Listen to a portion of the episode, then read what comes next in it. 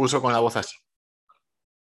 Hola, hoy tenemos a Antonio Jesús Tejada Martínez, autor de La gran manipulación de la historia hispanoamericana y también por lo que me has contado con, de otros libros que autopublicas bajo heterónimos o seudónimos, según como lo quieras llamar.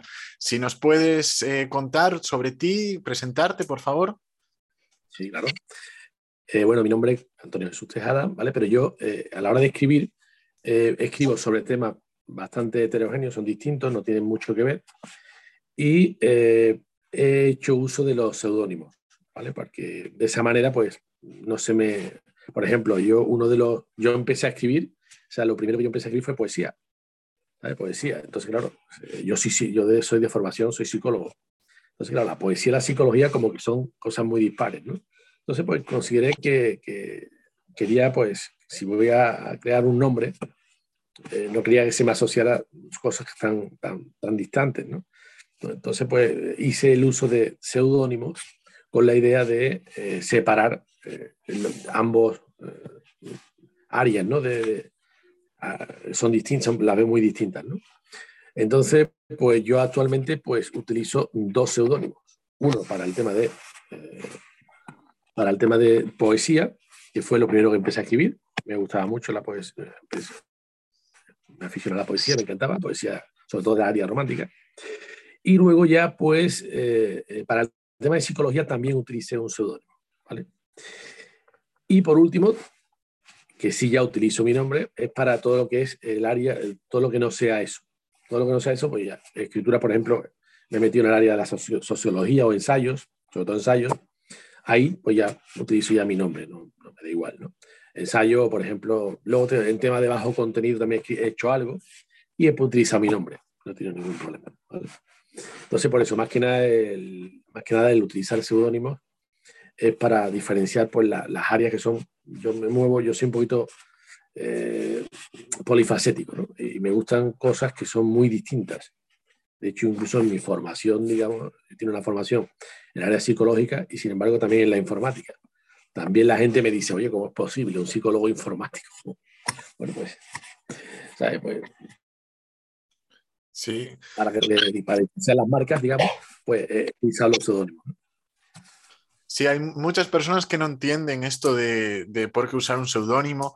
Yo recuerdo antes de empezar a autopublicar que hay un libro de Enrique Lasso que se llama Cómo llegué a vender medio millón de ebooks y que él cuenta que empezó, fue de los primeros autopublicadores en España el que al principio usaba su nombre y le sucedía que tenía reseñas de alguien que leyó un libro suyo, luego iba a leer otro que no tenía nada que ver y le decía, oye, esto no es lo que me, lo que me esperaba. Entonces, pues sí, en plan, siempre es una estrategia eh, amable para los lectores el tener un nombre por cada tema, porque eso permite que, no se pierda la gente, que no se confunda. ¿Y cuándo fue que, que empezaste a escribir? Pues mira, eso fue yo siempre he querido, o sea, siempre ha sido una cosa que he querido hacer, pero por cuestiones de tiempo, familia, tú sabes, lo vas dejando, lo vas dejando. Eh, sobre todo en el área de psicología. Yo escribir siempre en el área de psicología, siempre. Eh, pero ya te digo, es una cosa en la que tú como que siempre lo postergas. Lo postergas porque tú no, no crees que es el momento, todavía no llega el momento, no sabes, no estás seguro. Bueno, yo, por ejemplo, a la hora de desarrollar un libro, pues siempre intento elaborar lo que es el esquema base, ¿no? lo que es el esqueleto, lo que es el índice de lo que voy a desarrollar. Y tengo mil índices ya creados. ¿no? Desde hace años he creado índices, pero nunca estaba convencido, no estaba seguro. Eh, luego había conocimientos nuevos en el área que me hacía echar atrás. Te digo, todavía tengo guardado esquemas y escritos de hace años sobre lo que quería escribir, que ya por fin lo escribí, ¿vale? En el área de psicología. Entonces, eso siempre lo quería hacer. Pero eh, fue, curiosamente, no empecé con psicología, sino fue porque a hace unos seis años aproximadamente, eh, fue una invitación, una invitación que me hicieron eh, casualmente. Yo tengo un amigo, un, amigo de hace muchos años, una persona que en el área de la poesía, eh, o sea, de la traducción poética, ¿vale? Él era, es uno de los, digamos, de los, yo diría, creo, sin, sin temor a equivocarme, que estoy ante uno de los mejores traductores del mundo de poesía. ¿Vale? Él traducía, de hecho tiene dos premios nacionales aquí en España eh, de traducción de, poesía alemana. Eh, bueno, pues este hombre, pues yo tenía amistad con él. Fue una amistad casual porque vivíamos eh, cerca y, y nos hicimos amigos, hablábamos mucho, tuve mucha amistad y un día, pues él lo invitaron para el Festival Internacional de Poesía de Costa Rica. Entonces yo fui, lo acompañé a hablar con los, con los organizadores que vinieron a España y hablando con ellos, pues salió, surgió la posibilidad de que yo la acompañara. Podía, sí, podía acompañar. Yo quería ver Costa Rica y, y lo acompañé. Entonces, eh, en esa visita que yo lo acompañé, pues conocí un poco el área de la poesía, que yo hasta ese momento, fíjate lo que es la vida de la poesía, lo veía como algo que no me interesaba, pero bueno, fue ahí, pues, junto con una serie de experiencias que tuve, pues me, me aficioné, empecé a escribir, a escribir, a escribir, empecé a gustarme, empecé a gustarme, a escribir cada vez más, cada vez más. Tanto es así que tenía un cuerpo de poesía tan grande que dijo, ostras, es una pena esto que se quede aquí en mi, y no lo pueda desarrollar. Entonces fue como se me ocurrió la idea de publicar. Entonces fue la, fue la primera vez que hice una publicación, lo hice a través de una editorial y publiqué mi primer libro de poesía. Y lo dejé ahí. Luego ya aprendí a publicar yo por mi cuenta, aprendí a publicar y fue cuando incluso ese libro que publiqué lo, lo tengo reeditado ya de mi forma, con una, una, porque la, la, la, lo que es la portada que me hicieron no me gustó nada. Una portada muy simplona sin embargo, yo la he hecho, la he reelaborado, lo hice mejor. Y fue cuando empecé, bueno, empecé con poesía, curiosamente. Y luego ya, pues, una vez que ya empecé a, a mejorar el tema de autoedición, pues ya me, me, planteé ya en serio todo lo que llevaba tiempo y tengo actualmente sobre psicología, del área de la psicología, tengo actualmente publicado eh, cuatro libros de, en el área de la psicología. Eh, y, eh, y, luego ya ya pues ya he escrito dentro de lo que a mí me gusta también aparte, ¿no? Como hay temas, temas bien de sociología, ¿no?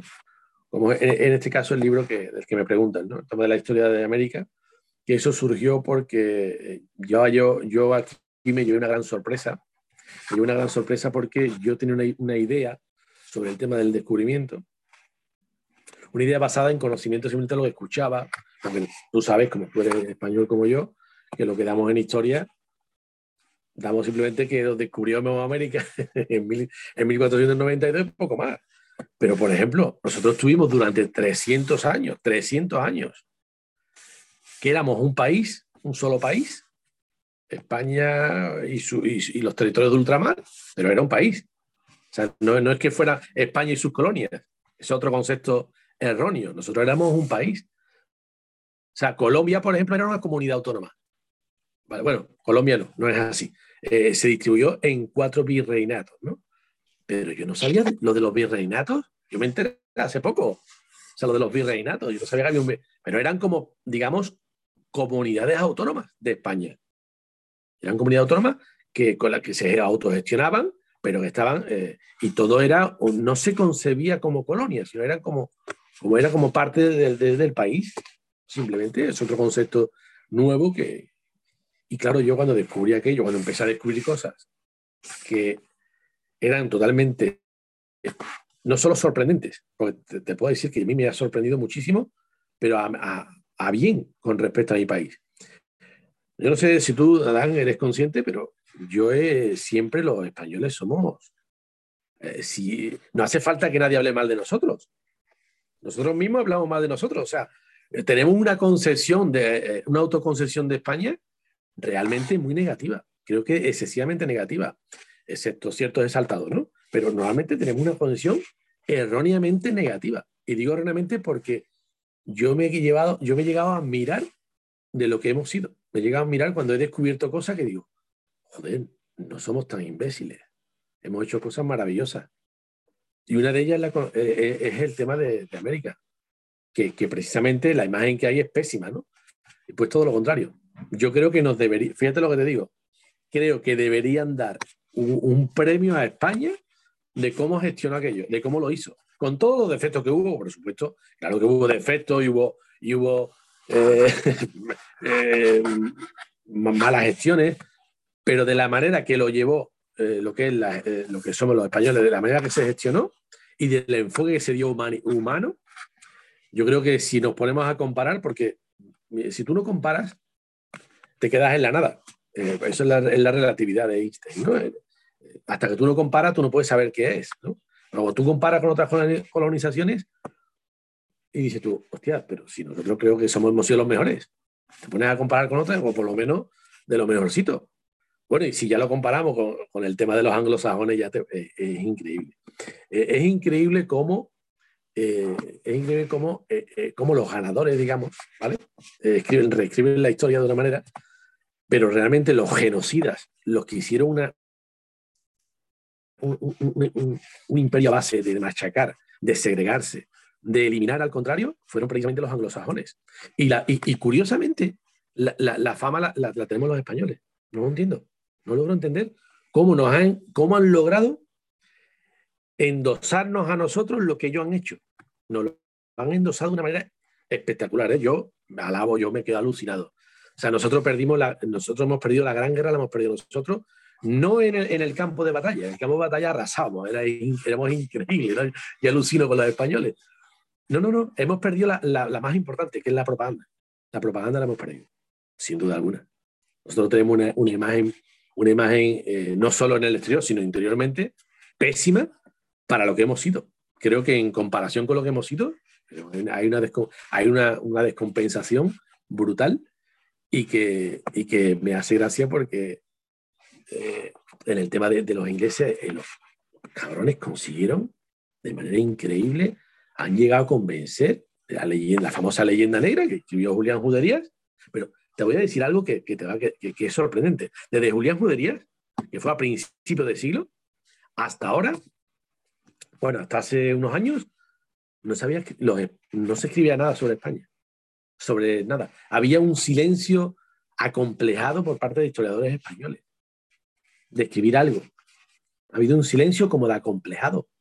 De hecho, esto ha resurgido no por historiadores españoles, sino por historiadores norteamericanos. Historiadores que han, tenido la curiosidad de, indagar sobre España y han empezado a escribir, son los hispanistas, ¿no? Estos hispanistas que ha habido, han empezado a escribir cosas que luego ya, claro, cuando tú te empiezas a leerlo, es más, yo te voy, te voy a decir algo, lo que he descubierto no lo he descubierto por historiadores españoles, lo he descubierto por historiadores latinoamericanos. Que yo al principio pensé que, digo, yo, esto será un, fíjate lo que es la vida, ¿eh? Lo escuchaba y yo decía, bueno, esto será un, no sé, un exaltado que, o un enamorado de nuestra. Yo no me lo creía lo que decía. Estaba diciendo tonterías o se lo estaba inventando hasta que empecé a corroborar. Cuando empecé a irme a las fuentes primarias a corroborar, empieza a darme cuenta de lo que estaba diciendo ese hombre era verdad. Y empieza a indagar, empieza a tirar, a tirar, a tirar. Y empieza a descubrir cosas y digo, no me lo puedo creer.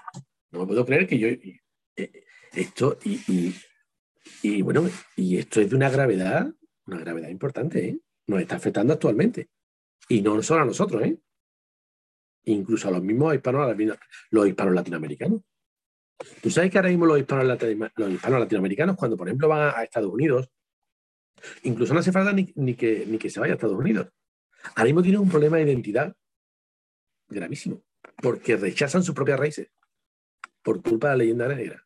Esta leyenda negra se ha extendido de tal manera que ellos mismos rechazan sus propias raíces y, ya, se encuentran que si rechazan lo único que tienes, se encuentran un problema de identidad y tienen unos complejos que no les permite avanzar. Es una cosa que realmente es para estudiar, pero yo, y, otra cosa que tampoco entiendo, cómo en los sistemas de estudio, en, los, digamos, eh, lo que se estudia eh, en los colegios, que se supone que es una cosa que debe estar basada en la ciencia o en los estudios, cómo se cuenta algo que es mentira. En la historia se cuenta cosas que son mentiras. Yo estaba hablando con amigos de Costa Rica, de Costa Rica y no Costa Rica, y todo me dice lo mismo. Me cuentan cosas que no son ciertas y que la han estudiado y que se la han contado. Digo, bueno, ¿por qué se mantiene todavía los sistemas educativos? Se mantiene una formación que está fuera de la historia o que no es real. Porque no, yo no digo que no se cuente lo feo, sino que se cuente todo.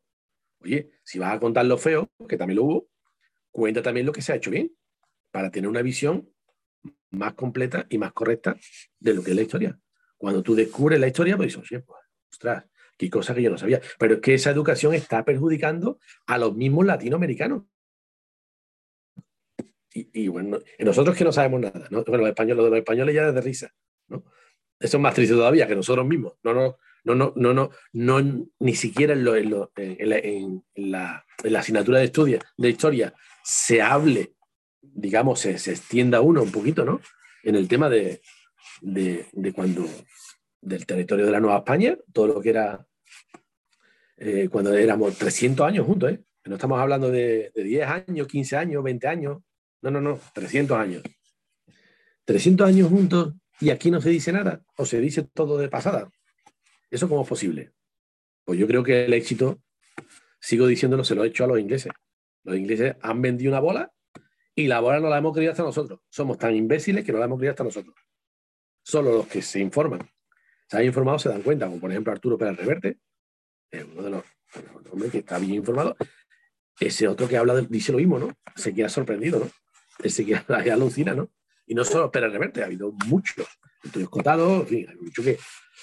Escotado pone a parir a, a este de México, a AMLO, lo, de Aldo es de risa, lo de, ese hombre de risa. Claro, es que ahí, ahí, está. Ese discurso sigue porque personas como Andrés Manuel López Obrador usan los discursos maniqueos para conseguir popularidad y son los que los, los están manteniendo al fin y al cabo. Y con esto de, de Arturo Pérez Reverte me acuerdo también de esta situación. Yo he vivido varios años en América Latina, en varios países, y te pasa esto de que te viene alguien y te dice que tus antepasados son los que han ido y en realidad son sus antepasados, no son los míos. es, como, es absurdo, ¿sabes? Es una cuestión pues de historia, ¿sabes? Es en plan, son hechos. Además, yo ni siquiera soy de, de, Andalucía, que es de donde estuvo el monopolio, como de Sevilla, que es de donde tú eres, pues de ahí ya empezaron a, a migrar durante, desde hace más tiempo, pero es que de Galicia para nada, ¿sabes? De mi ciudad es que las personas que empezaron a migrar a América fue en el siglo XX. Es, absurdo que alguien en América me diga a mí o le diga a cualquier español que nuestros antepasados son los que cometieron un genocidio cuando en todo caso fueron los suyos. Pero claro, eso es lo que tú dices de las raíces, cómo están renegando de su propio origen, porque pues es muy evidente en los apellidos. De que yo niego la mayor, es que no hubo genocidio.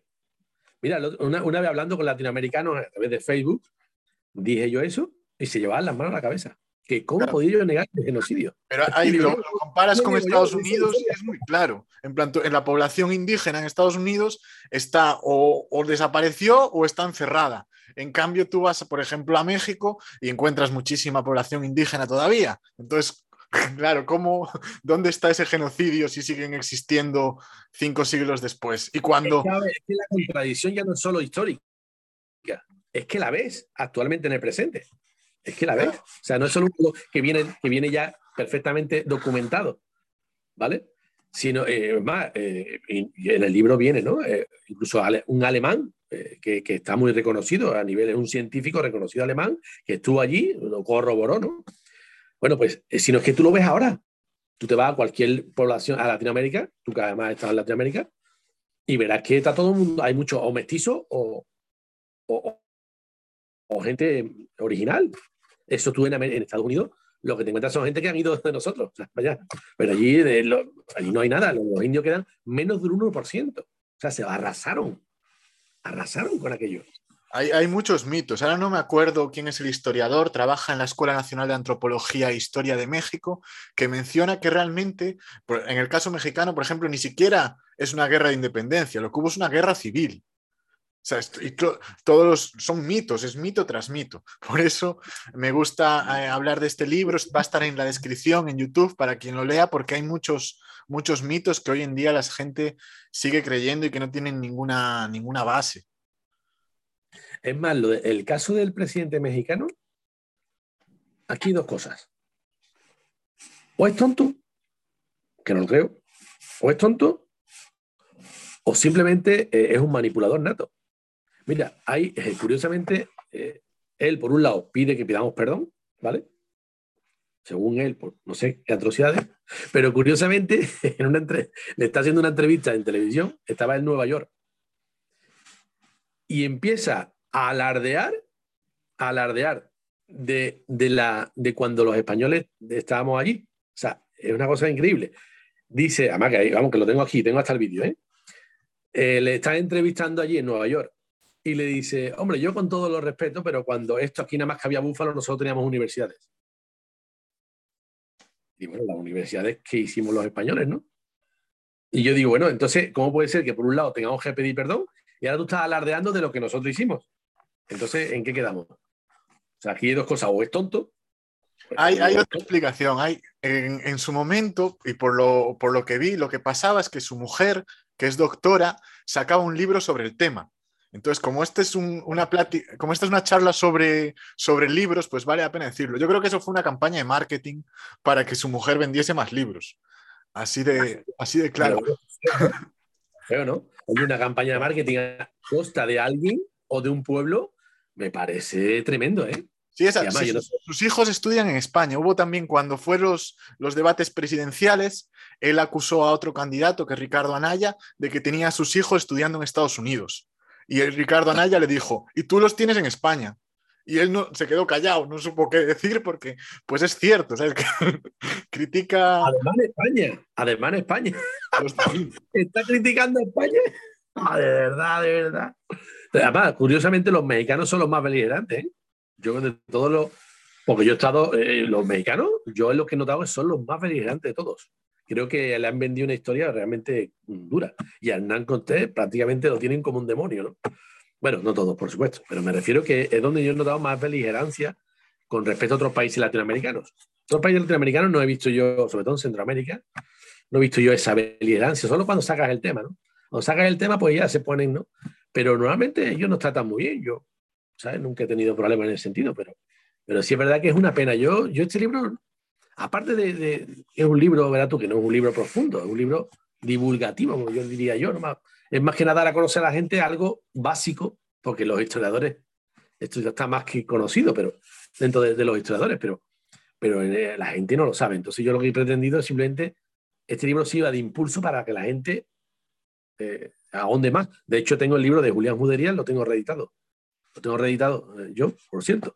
¿no? Entonces, eh, yo lo he hecho más que nada para la gente, eh, para impulsarla que se informe más. Porque este libro es un libro corto, no es un libro que entra en profundidades. Simplemente aclara un montón de elementos, de mitos, para que la gente empiece a darse cuenta del asunto. Es que era lo que yo me di cuenta, porque quería ayudar a que otra gente lo, lo viera, ¿no? Pero bueno. Claro, como lo del oro también, el, mito de que, de que se llevó el oro, hay, hay un montón de, Eso me lo, llevan, me lo llevo escuchando yo desde, pequeño. Que, que, ellos, fíjate lo que dice, fíjate la barbaridad, que ellos están pobres ahora actualmente porque nosotros le quitamos todo el oro. Eso lo he escuchado yo, ¿eh? Increíble, alucinante. Cuando hoy día, por ejemplo, es lo que yo el ejemplo que yo puse, ¿no? En Perú, en Perú, por ejemplo, que ahora se saca, se extrae oro a un nivel brutal. O sea, en un año, yo he puesto cinco para asegurarme, ¿no? Pero en un año de extracción de oro, equivale a los 300 años del oro que pudo sacar España con los medios que había antes, que eran manuales. ¿no? O sea, en un año, el poder de extracción de ahora, se saca todo el oro. Es absurdo. Y además, hoy día, un pueblo no es rico. Ya se ha demostrado que no es rico por, la, por lo que tenga materialmente solo. Eh, Singapur no tiene nada. No tiene ni oro ni nada, no tiene educación. Educación, formación y, un, nivel, eh, una liberal, o sea, lo que es una, a nivel empresarial, eh, un sistema eh, liberal muy potente porque ha permitido que haya muchas inversiones y que, y que sea un país el más rico del mundo. Suiza, ¿qué tiene? Lo que tiene es que relojes no son, los relojes los crean los hombres. Lo que tiene es educación, son financieramente, pero es que te pones a analizar y, precisamente los más ricos no son los que tienen más materias primas. ¿Sabes? precisamente. O, por ejemplo, vamos a ir a Venezuela. Venezuela tiene oro, tiene petróleo, tiene diamantes, tiene de todo. Tiene de todo. o sea, y mira cómo está, ¿no? O sea, muchas veces no es solo eso, también la, eh, es más importante lo que es la, el tema de lo que es el valor añadido que ofrece la educación, la formación, la educación, eh, eh, el sistema político, la el sistema democrático, cuanto más, un país cuanto más eh, transparente y mejor, hay elementos que influyen más en la riqueza de un país que precisamente las materias primas, con lo que agarrarse también a eso también es absurdo. Además, llevan 200 años independientes, entonces, ¿qué pasa? Cuando pase mil años, que van a seguir diciendo la misma historia. Hay que cambiar un poco el discurso. O sea, en fin, todo eso se desmonta rápido, por eso escribí esto ya, lo escribí Lo escribí por dos motivos. Uno, por aclarar, ¿vale? Porque era una impotencia que tenía yo. Pero luego era también un elemento de denuncia. Yo me encantaría que este libro llegara más lejos y que llegara a instancias que, realmente es un elemento de denuncia. Quiero que se cambien los sistemas educativos y se dé una forma y se dé una formación más real, basada en una historia real y, no, y no basada en la historia que se han inventado los ingleses y los, y los holandeses para perjudicarnos hace, hace, hace 500 años. Yo estoy convencido que incluso los ingleses y holandeses de ahora estarán de acuerdo en que ya, habría que, ya está bien, ¿no? que, ya está bien de mentiras, ¿no? Eso fue en su momento porque España era una potencia, como puede ser Estados Unidos ahora. España era una potencia en el siglo XVI. De hecho, hay paralelismos, ¿no? Todo el mundo odia a Estados Unidos, todo el mundo lo odia. Pensaba igual, ¿no? Se lo odiaba porque lo ganábamos todos, joder. Eh, entonces, claro, arrasábamos, ¿no? Entonces, claro, eso eh, creaba una envidia que, que, claro, se fomentaba no solo en Inglaterra y también en Italia, también en Francia, en, fin, era en Europa, ¿no? Había Europa era contra los españoles, ¿no? Y Portugal también, en fin, sabía todo, ¿no? Era un odio constante. Bueno, también los portugueses también sufrido también los suyos, porque también fueron potencia, ¿no? Fueron fuertes, ¿no? Pero bueno, no como nosotros. En fin, pues eso es lo que está ocurriendo y creo que ya es hora de que, empiece a cambiar. Y mira, ahora hay una película que está ahora mismo en cartera, que va a venido perfecta. Eh, ¿Cómo se llama? no sé si, ay, no se me ha olvidado el nombre. Eh, es un documental sobre precisamente lo que estoy, sobre lo que estoy hablando yo en el libro. Es curioso. Digo, hostia, me ha venido perfecto. Está en cartelera, está pegando fuerte. Aquí en Latinoamérica está pegando fuerte. Y eso puede abrir un poquito el melón de esto, ¿no? Y que empiece ya a, a, aclararse un montón de cosas. Y a ver si de una, de una vez en los sistemas educativos se cambia. Porque también yo puedo entender que cuando la independencia de los países latinoamericanos pues ellos quieren reforzar el malo, ¿no? Por eso nos independizamos, ¿no? hasta eso lo puedo entender. Pero bueno, ya ha pasado 200 años, cojones. Vamos allá a, a rectificar un poquito, vamos a poner las cosas en su sitio y vamos a restaurar algo que, puede llegar a algo bueno. Yo soy un firme defensor de la, de la Unión Europea, igual de la Unión Europea, pues la Unión Americana. La Unión Americana, eh, entre, entre países hispanos podríamos ser una potencia a nivel mundial. Si los países hispanoamericanos nos uniéramos como una especie de Unión Europea, joder, sería, maravilloso. Creo que sería muy bueno. Porque eso para eso va a dar tiempo, hay que eliminar a los odiadores. Y poquito a poco ya con, una, nueva, una nueva generación. Bueno, ¿qué nos está pasando a nosotros en Cataluña? Ahora mismo en España. ¿Qué está pasando en Cataluña? Cataluña ahora mismo, están, eh, es, eh, ahora mismo lo que está ocurriendo, esta es mi opinión, ¿eh? y creo que no voy encaminado, esta, está, ahora mismo hay mucha gente, joven sobre todo, que está dando, yo lo escucho, de lo que dicen sobre toda la polémica, y están basadas en lo que le han formado en los colegios. Una formación cejada, porque siempre ha estado controlado, en Cataluña siempre ha estado controlada por nacionalistas. Entonces, creo que hay una formación cegada histórica sobre el tema de España que hace que muchos ahora tengan una fuerza, eh, o sea, eh, se basen en una historia que no es, no, es, correcta, o por lo menos está sesgada. Entonces, eh, la historia no es una tontería, ¿eh? La historia hay que tener mucho cuidado con eso. La historia que, hay que darle a lo más. Yo sé que la historia siempre está sujeta a subjetividades, es muy difícil esto, pero creo que hay ciertas cosas, hay cierto mínimo que deberían respetarse para que no haya luego estos problemas, porque todos los problemas que estamos teniendo a nivel de, imagen. De hecho, cuando se ha hecho el estudio sobre la marca España, eh, todavía hay países que tienen mala imagen de nosotros y se han sorprendido con los productos españoles. Oye, ¿cómo puede ser esto tan bueno? Y son españoles, ¿no? Se han sorprendido, ¿no? De la calidad. Oye, pues que, oye, no somos tan malos, ¿no? Pasa bueno. La imagen, seguimos teniendo una imagen que, que hay que ver el éxito. Oye, yo me encantaría contratar al que creó aquello en su momento, que tiene un éxito brutal, que ha durado 500 años. Una imagen tremenda, ¿no? Yo no sé si estés de acuerdo. Yo creo que es una cuestión de que las personas siempre podemos elegir, siempre que nos den la posibilidad, bueno, entre ser víctimas o ser responsables. Y ser víctima te hace todo mucho más fácil, ¿no? Porque es, pues me va mal porque la metrópoli me está jodiendo, me está... Y, los políticos lo usan porque eso funciona para conseguir votos y entonces mientras la gente prefiera sentirse una víctima que responsabilizarse de su vida, pues va a haber... y, para esquivar, responsabilidades también. Claro, claro, el, víctima pues es, un esclavo, pero no tiene que, pensar por sí mismo, no tiene que responsabilizarse de nada, solo tiene que hacer lo que otro le diga. En, el caso los presidentes, porque a mí sí que me ha sorprendido muchísimo de América es la cantidad de gente que apoya a gobiernos como el de Andrés Manuel López Obrador. En plan, en, España, por ejemplo, no tenemos esos apoyos. Ningún gobierno tiene el apoyo que tienen los gobiernos llamados populistas de, América. Es mucho, mucho, mucho, en plan, por lo menos en términos relativos. Eh, eh, no solo ha sido López Obrador, ¿eh? No solo ha sido López Obrador. Claro, Rafael Correa, un montón de ellos. Bueno, y, bueno, y, el tema de Venezuela. Hugo Chávez, claro, también. Unas elecciones, bueno, unas elecciones, no sé, unas elecciones y donde también arrasa. O sea, pues yo pasa yo aquí yo lo dejo en stand-by, no sé yo realmente si esas elecciones son. Pero es increíble, ahí sigue teniendo apoyo popular. Pero yo creo que es porque también es las prebendas, ¿no? Todo lo que se ellos generan, todo un clientelismo, ¿no? Exacto. Y claro, eso, mira, yo, he tenido, yo tengo mucha relación ahora con gente de Cuba.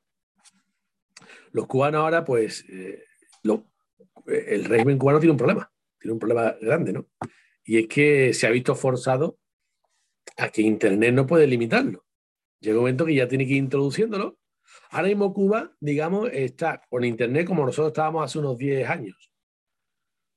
O sea, nosotros tenemos el, el, el Wi-Fi limitado, ¿no? Pero eso, ¿te acuerdas que antes no era así? Hace 10 años, pues, había que pagar por, por el tiempo. Bueno, están allí así. Peor, pues, yo creo, porque es que la última vez que, estuve, eh, que estuve en Cuba fue hace como 3, 4 años, te, te costaba como 2 euros una hora o 2 dólares. Eso es una barbaridad, es carísimo. Y para ellos también, si para nosotros, imagínate para ellos. Claro, claro, pues es, es, una locura. Nadie que, nadie que viva cobrando solo en pesos cubanos puede permitirse eso. Bueno, allí se da la circunstancia, esto te estoy hablando de real, ¿eh? Real porque habla con ellos. O sea, fíjate cómo es el asunto. Yo soy cubano, ¿vale? y ahí me pagan, eh, a mí me pagan en pesos, ¿no?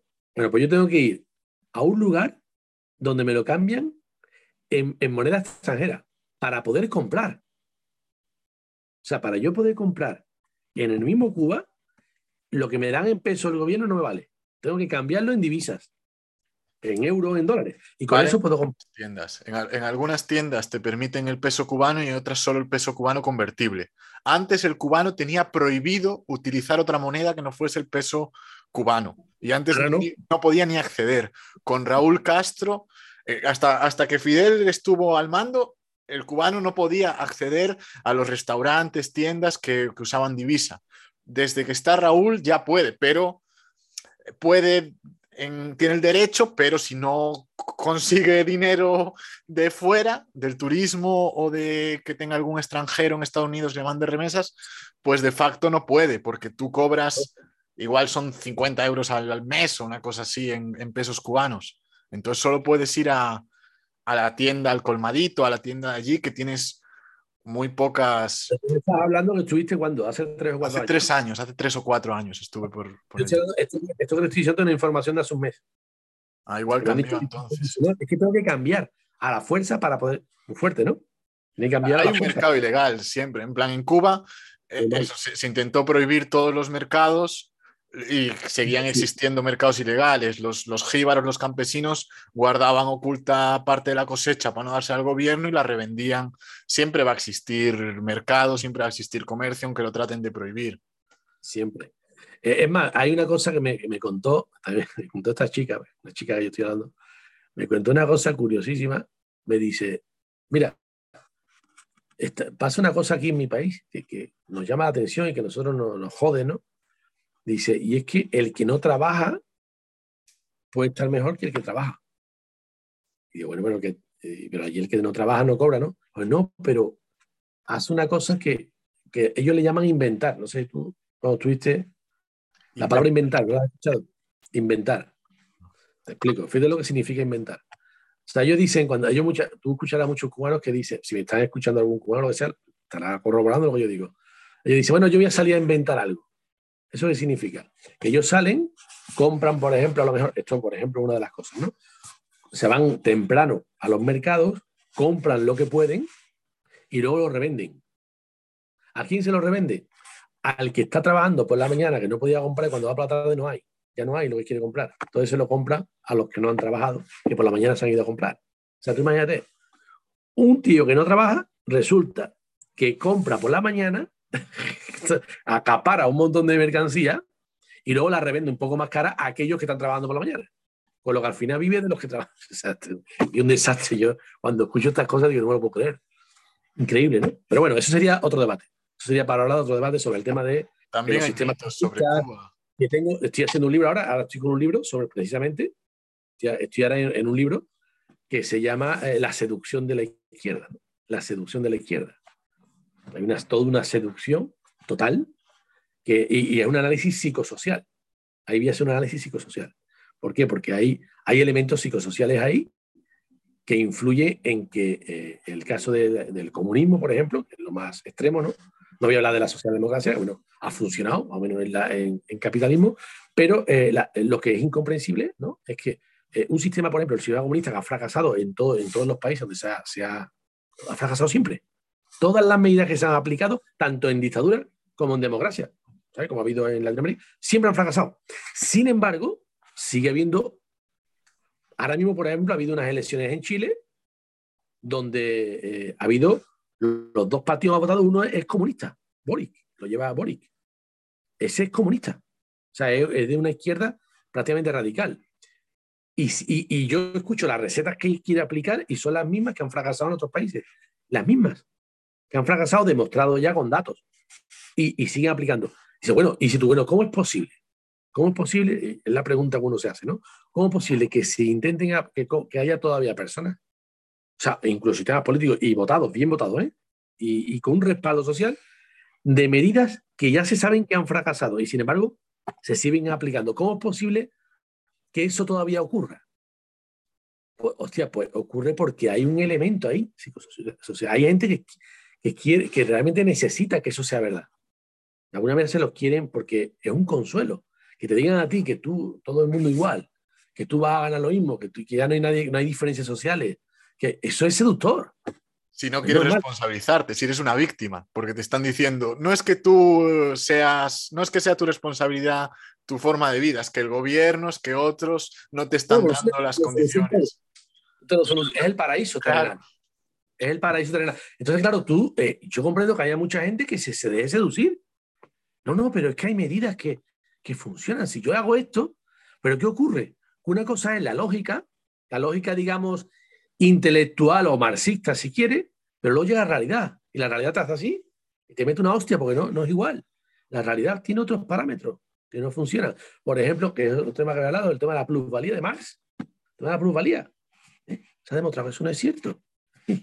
Se sigue, y, tú escuchas, y tú escuchas hablar actualmente a, a, cualquiera de los que hay ahora, y te habla de que eh, es la explotación del trabajador por el tema plusvalía, que el, sigue siendo el mismo razonamiento.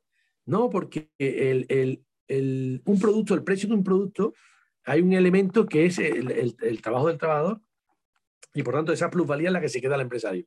Siguen haciendo ese razonamiento y eso se ha demostrado que es una falacia, no es cierto. El precio, el precio de un producto no se basa en solo los costes, se basa en la teoría del valor trabajo que es, que es falsa, que piensan que cuanto más trabajo tiene algo, más valor tiene y es absurdo eso. Eso es absurdo, además se puede demostrar más fácilmente, o sea, es hasta burdo. Cuando yo he visto la explicación que te dan los economistas, digo, coño, es que ni siquiera es complejo, es que es sentido común. Oye, pues, pues se sigue creyendo y se sigue apoyando. ¿Por qué? Mira, yo no sé, Dan, si, yo no sé tú qué edad tienes, tienes, pero yo, tengo ya una. Pero yo me he dado cuenta de que, por ejemplo, yo me acuerdo en, el siglo pasado, ¿vale? En los años 80, en los años 80, donde había dos bloques, el sistema soviético, el sistema socialista y el sistema capitalista. Entonces, eh, eh, curiosamente, en esa época había eh, un debate, ¿sabes? Sobre que había un debate sano. Oye, ¿qué puede ser mejor? todo el mundo equiparado, todo el mundo está igual, o, el capitalismo, ¿sabes? ¿Qué es mejor, no? Había un debate, pero había un debate sobre opiniones sobre, todavía estaba la cosa vigente, ¿no? Entonces todavía había un debate que tenía sentido Incluso yo recuerdo que la gente intelectual de la época era la gente de izquierda. La gente de izquierda.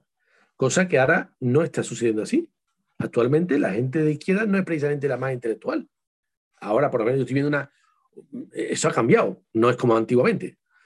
¿Qué pasa? Que ahora ya de pronto pasan los años, pasa lo que ha pasado, tenemos la historia ¿no? por delante, ya hemos visto qué ha pasado con, una salsa. Y, incluso es más, eh, eh, mucha gente yo le hago una pregunta. Tú sabes, te lo voy a hacer la pregunta a ti, a ver si tú lo sabes. ¿Tú sabes por qué eh, Izquierda Unida se llama Izquierda Unida? ¿Por qué se llama así? Porque eran, eran, el Partido Comunista y otros partidos que hicieron una coalición. Bueno, bueno, bueno. Esa es la explicación teórica. ¿Tú sabes realmente por qué le cambiaron el nombre? ¿Le cambiaron el nombre de cuál a cuál? ¿Cuándo se lo cambiaron? Fue en los años 70, 80, por ahí, en la, llamada transición. Que va, que va, que va, que va. Que va, en los años 90 se cambió el nombre.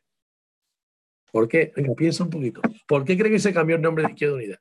Bueno, porque no tenían. a ver, supongo que el PC, que, era, que será el más grande de la coalición, no tenía potencia ninguna y eh, había sido como comido por el PSOE, supongo, y para, para aglutinar a más gente o así. Te lo explico rápidamente. Además, eso te lo puede decir cualquiera de mi edad. Eso lo sabe cualquiera. Eso, eso fue una operación de marketing del Partido Comunista para quitar, quitarse el nombre de Partido Comunista en la sigla. ¿Por qué? Porque acababa de caer el comunismo.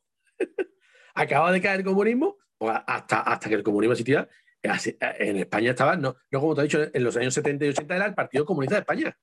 Ese era el partido que había. Y que aglutinaba ya otras corrientes, ¿eh? pero era Partido Comunista de España. ¿Qué pasó? A raíz de la caída del muro de Berlín en el 89 y luego la sucesión de acontecimientos que hubo en el partido, eh, o sea, en el comunismo, rápidamente se le ocurrió a uno muy listo, muy listo, y además creo que ha sido de las mejores, creo de las personas más honradas y que yo más, más, admiro a nivel eh, político que pueda haber eh, en España eh, era Julián Guita. Julián Guita era un hombre, oye, yo podré, habrá cosas en las que yo no estoy de acuerdo con él, pero era un hombre honrado. Un hombre que cuando trabajó, trabajó y hizo, hizo trabajo bien. ¿Vale? además dijo una cosa que a mí, para mí me quita, para mí me, para mí me parece, creo que es lo más importante en un político es que sea honrado. Ya me da igual la ideología, lo digo verdad. Lo importante es que sea honrado. Porque hoy día el problema es que roben. Porque si un tío hace una buena gestión, casi da igual que un poco, sobre todo a, nivel, a, ciertos niveles, ¿no? No pasa nada, ¿no? Pero, pero entonces ese hombre cambió el nombre y llamó Izquierda Unida. Para quitar el nombre, ya querían quitarse ya la estigmatización que suponía el, el PSE. Esa es la verdadera naturaleza del cambio de ese nombre. Eso mucha gente, y ahora que me digan a mí que no.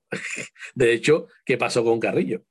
El gran dirigente bueno, no solo dirigente, fue el fundador y el que, y el que inició el Partido Comunista en España. Se volvió socialista.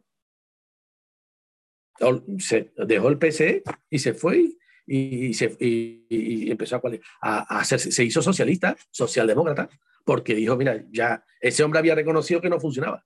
Entonces, pues, de alguna manera, pues, se fue para, ¿no? Y, de hecho, se, no, no siguió ni Izquierda Unida. Él incluso creó un partido propio y todo. O sea, eso, Santiago Carrillo, ¿eh? Estamos hablando eh, el, más importante dentro del Partido Comunista de España, de los más importantes por lo menos. Y luego ya el nombre fue una, una, una, una lavada de marketing que hizo el Partido Comunista para quitar lo que es el Partido Comunista de España de, su nombre. Y eso no me lo puede negar nadie. Eso, eso, lo sabe todo el mundo. Sobre todo de mi edad, porque eso lo viví, lo viví yo directamente. ¿Qué ha pasado? Que pasan los años, vienen otras generaciones, otra comida de cabeza distinta. Y ahora ya te encuentras chavalitos diciendo las mismas tonterías que decían los que... Pero claro, qué ventaja. Eh, yo, por ejemplo, sí acepto que en, los 80 uno tuviera un discurso de ese tipo porque no se sabía lo que había. Pero hoy día, con toda la información que hay ya, con todas las caídas que ha habido, con todo que todavía se sigue diciendo eso, hostia, pero además tenemos internet, cuidado. Hoy día el acceso a la información es mucho más fácil, con lo que todavía está menos justificado que todavía haya gente que no se informe o que no se entere de las cosas. Yo digo, señor mío, vamos a ver, yo puedo, yo puedo entender que haya una, una, digamos, una inquietud más orientada a, la izquierda, uno tiene por qué estar dentro del mundo de mucho menos. Pero oye, pero vete a algo que haya funcionado. Mira, que tú quieres ser socialista dentro del capitalismo, socialdemocracia. Pues mira, la socialdemocracia con todos sus defectos ha hecho cosas y ha funcionado. Pues mira, todavía dentro de, ese, de ese entorno, aunque normalmente suelen durar muy poco, ¿eh? suelen, funcionar al principio y luego empiezan a, caer en corrupción, es una cosa habitual, en, cae toda la socialdemocracia. De hecho, Europa, si te fijas, te fijas en Europa, la política europea, y ha habido un deslizamiento, ¿sabes? De, de la izquierda a la derecha. Sea, ahora los partidos más de izquierdas son partidos muy moderados de centro izquierda, si te fijas. O verdes, ¿no? Verdes, que son los verdes, tal igual. Pero ya no hay un partido comunista, ya prácticamente no hay en ningún. En, Europa tú no verás partido comunista muy raro. Y partido socialdemócrata sí hay todavía, lógicamente, todavía sigue, pero suelen tener, han bajado mucho en apoyo. Se ha deslizado el voto para partidos más céntricos, más liberales. Por ejemplo, Macron, Macron es liberal, Y, y representa, digamos, casi, casi a la izquierda francesa, porque, porque ya más a la izquierda ya el Partido Socialista francés prácticamente ha caído, ha caído en desgracia, ¿no? Y, y, y, y, esa, y ese, esa, esa desviación, ¿sabes? Luego han salido también incluso partidos ya muy de derecha, ¿no? También ha habido. Aunque estos partidos muy de derecha normalmente han salido en contraposición a, eh, normalmente han sido por, por cuestiones migratorias, ¿sabes? Problemas migratorios ha habido por ahí, por, también, por ejemplo, de, por radicalismos de izquierda que hayan surgido. Y que y es que depende de cada país, es que cada país es un mundo. España, por ejemplo, no tiene nada que ver con Polonia, por ejemplo, o con Francia, no tiene nada que ver. que España tiene uno, uno, unas características propias muy diferentes a, otros países. Entonces, habría que ver por, por, cada país, ¿no? Pero sí, sí se ve que en general ha habido un deslizamiento, ¿no? Del voto, ¿no? O sea, de lo que es la política se ha deslizado más a la derecha y porque ya la izquierda ha perdido el referente comunista ya no tiene mucho sentido en Europa, sobre todo cuando los que hemos padecido. Europa ha vivido, eh, yo no sé si tú has estado, bueno, sí, tú has estado en Cuba. Tú has estado en Cuba y has visto Cuba por dentro, todo, ¿no? ¿El qué? Que tú has estado en Cuba, me he dicho, ¿no? Tú has estado y has visto aquello, ¿no? ¿Y qué, qué dijiste? ¿Estuve en Cuba? ¿Qué dijiste luego? No, no, que si había estado, que tú has estado en Cuba, por ejemplo, o por ejemplo, eh, eh, mi tío, por ejemplo, estuvo en la República Democrática Alemana. Mi tío estuvo, directamente, estuvo allí directamente. él vivía en Alemania y pasó, la, pasó el muro. Y estuvo allí y vio aquello.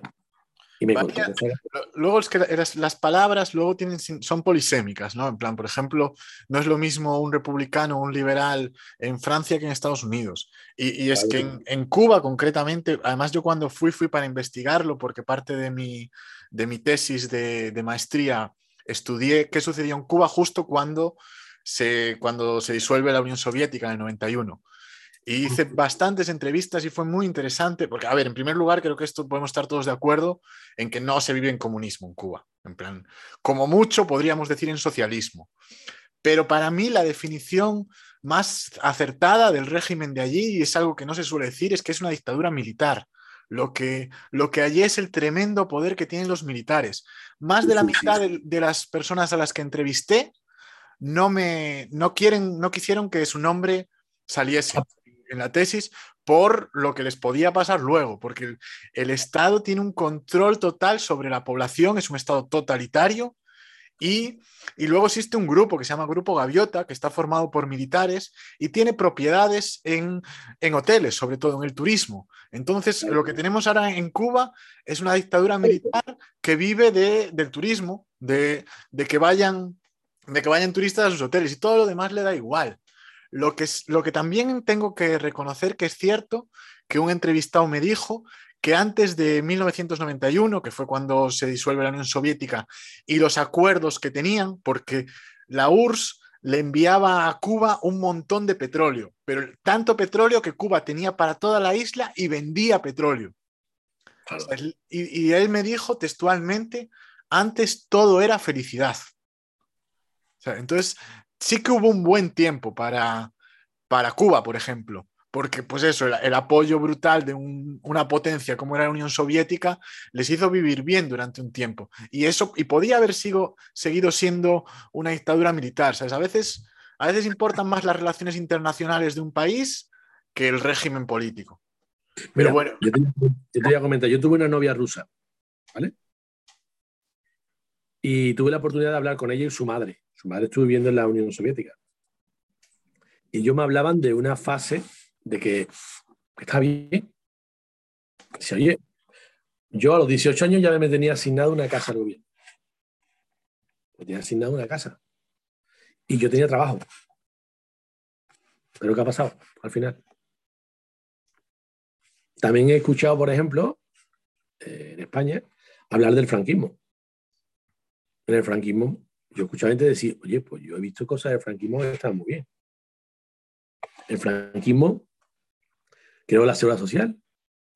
Los pantanos, todo el agua, los pantanos que criticaron a, Franco porque hizo muchos pantanos, luego menos mal que lo hizo. O sea, todos los regímenes, todos dictatoriales, hacen cosas buenas también. O sea, estuviera bueno que estuvieran todavía haciendo cosas malas.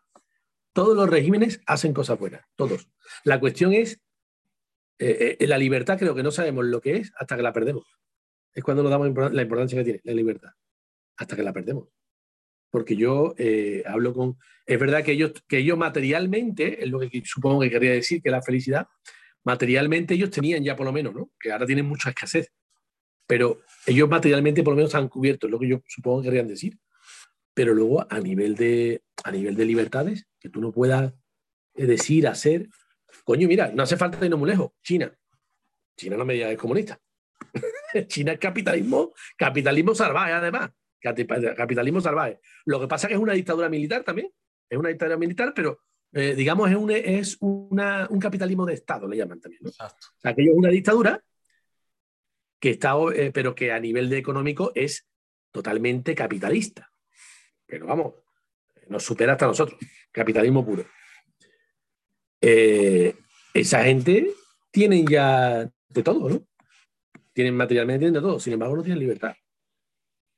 Habrá que preguntar a los chinos, lo que pasa es que los chinos no te lo dicen, porque están acojonados. Pero, tú vivías acojonado, no, no, es duro eso, que tú no puedas expresar, que tú no puedas decir. Yo, no querría vivir ahí, ¿eh? aunque me tuviera todo, todas las comodidades materiales que quisiera, yo sinceramente, yo no quisiera vivir así. Yo no quisiera vivir así. Y yo en Cuba, por ejemplo, ahora eh, he visto a la gente, hay una especie de resignación social. Son 60 años, ¿eh? La gente, yo le pregunto, oye, ustedes no. Yo le preguntaba, me pregunta, habla con mucho, ¿eh?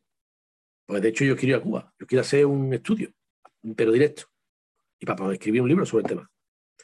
Ya tengo hasta las personas que me van a recibir, van a ayudarme a informarme, pero con mucho cuidado, claro. Pero yo quiero hacer un estudio de cómo funciona todo, cómo, cómo comen, cómo no sé cuánto, cómo hacen, que estudien, cómo, todo, cómo está organizado. Eso lo quiero yo hacer, ¿no? Una cosa que me gustaría que hubiera hacerlo. y, y, como te digo, ve, eh, estaba comentándote sobre el tema de lo de China, por ejemplo, ¿no? El tema del sistema de, China, ¿no? En China, por ejemplo, allí eh, hay, económicamente ya tienen un, han subido a niveles de, creo que están en una renta per cápita de más de 20 mil dólares anuales, cada, de media. Y hay muchos millonarios, por cierto. O sea, que eso de capitalismo, de, perdón, de, de comunismo no tiene nada ya. Esa te dejaron el comunismo en los 90.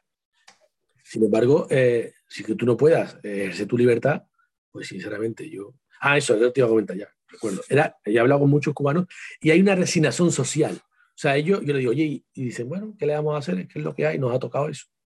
Ellos no se plantean salir a la calle, no, no. Y como lo haga, le cortan internet. Le cortan internet. Y están ya muy dependientes de internet. ¿eh?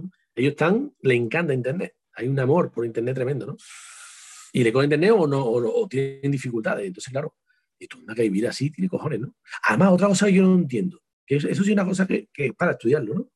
Aunque se supone que Canel, este chico, este hombre nuevo que está, se supone que lo iba a hacer, o algo parecido.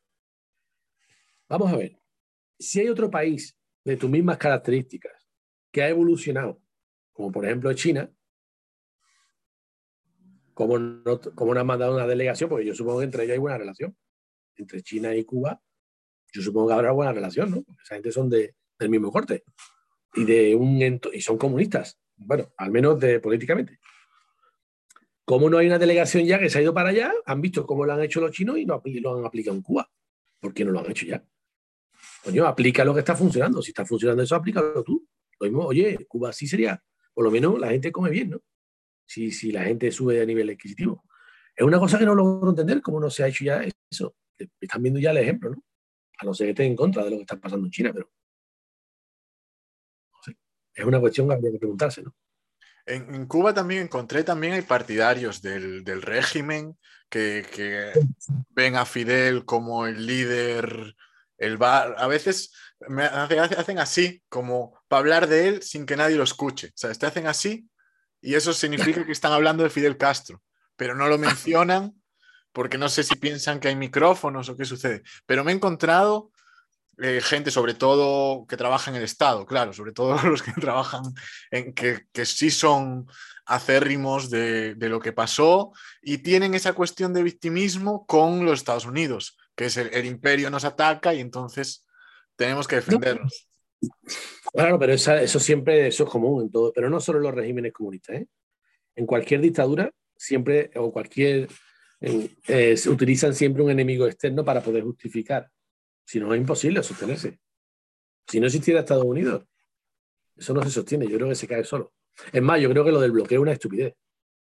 El bloqueo ha ayudado a Castro muchísimo. El bloqueo es que, por ejemplo, también lo he pensado comparado con México. México, con el presidente Lázaro Cárdenas, en los años 30, nacionaliza el petróleo, igual que hace Cuba. Nacionalizan bienes. ¿Qué sucede? Pues que Estados Unidos, como está nacionalizando en, eh, propiedades que eran de su población, le pide una compensación económica, igual que, sucedió con Argentina, con, eh, con Resol y RPF. El, eh, ¿Qué sucede? México sí paga esa, esa compensación y entonces México y Estados Unidos tienen relaciones comerciales. En el caso cubano, pues nadie pagó nada. En plan, se quedaron las propiedades de, de los gringos. Los gringos les dijeron, bueno, pues tendréis que pagar, ¿no? Como ha hecho México, como hace todo el mundo, y ellos dijeron que no. Y realmente el requisito para que se levante el bloqueo es solo ese. Es si ah, devuelves las propiedades. Eso lo sé yo. Eso lo sé yo. Yo no sabía eso. Sí, sí, sí. Si Cuba devolviese las, propiedades, a los gringos, el bloqueo se levantaría. Pero o si les paga una compensación por lo que expropió. Pero si no hace ni una ni otra, pero según lo que me estás diciendo, es que encima, en última instancia, el principal culpable de que haya bloqueo es el mismo gobierno de Cuba. Si a lo mejor hubiera pagado eso, claro. ahora no había bloqueo. Aunque te diga una cosa, lo del bloqueo es un rollo. ¿Por qué? Porque realmente todos los materiales que necesita eh, Cuba ya se los surten otros países desde hace muchos años. O sea que ya no es una cosa que Estados Unidos no es imprescindible. Lo que pasa es que Estados Unidos la ventaja que tiene que al estar al lado sería todo mucho más económico. ¿sabes? Esa es la gran ventaja si no hubiera bloqueo. Pero yo creo que el bloqueo de Estados Unidos es, idiota. Yo creo que están siguiendo a los lobbies. Yo creo que es un error. Creo que deberían de, desbloquear ya. Yo pensé que se iba a desbloquear con Obama a raíz de la conversación. Pensé que se iba a desbloquear y hubiera sido buenísimo para, para Cuba y para Estados Unidos, porque yo creo que eso, bueno, para Cuba. Yo no sé hasta qué punto, cuando ya se le quite tú la excusa, cuando le quites el argumento, no sé qué va a ocurrir.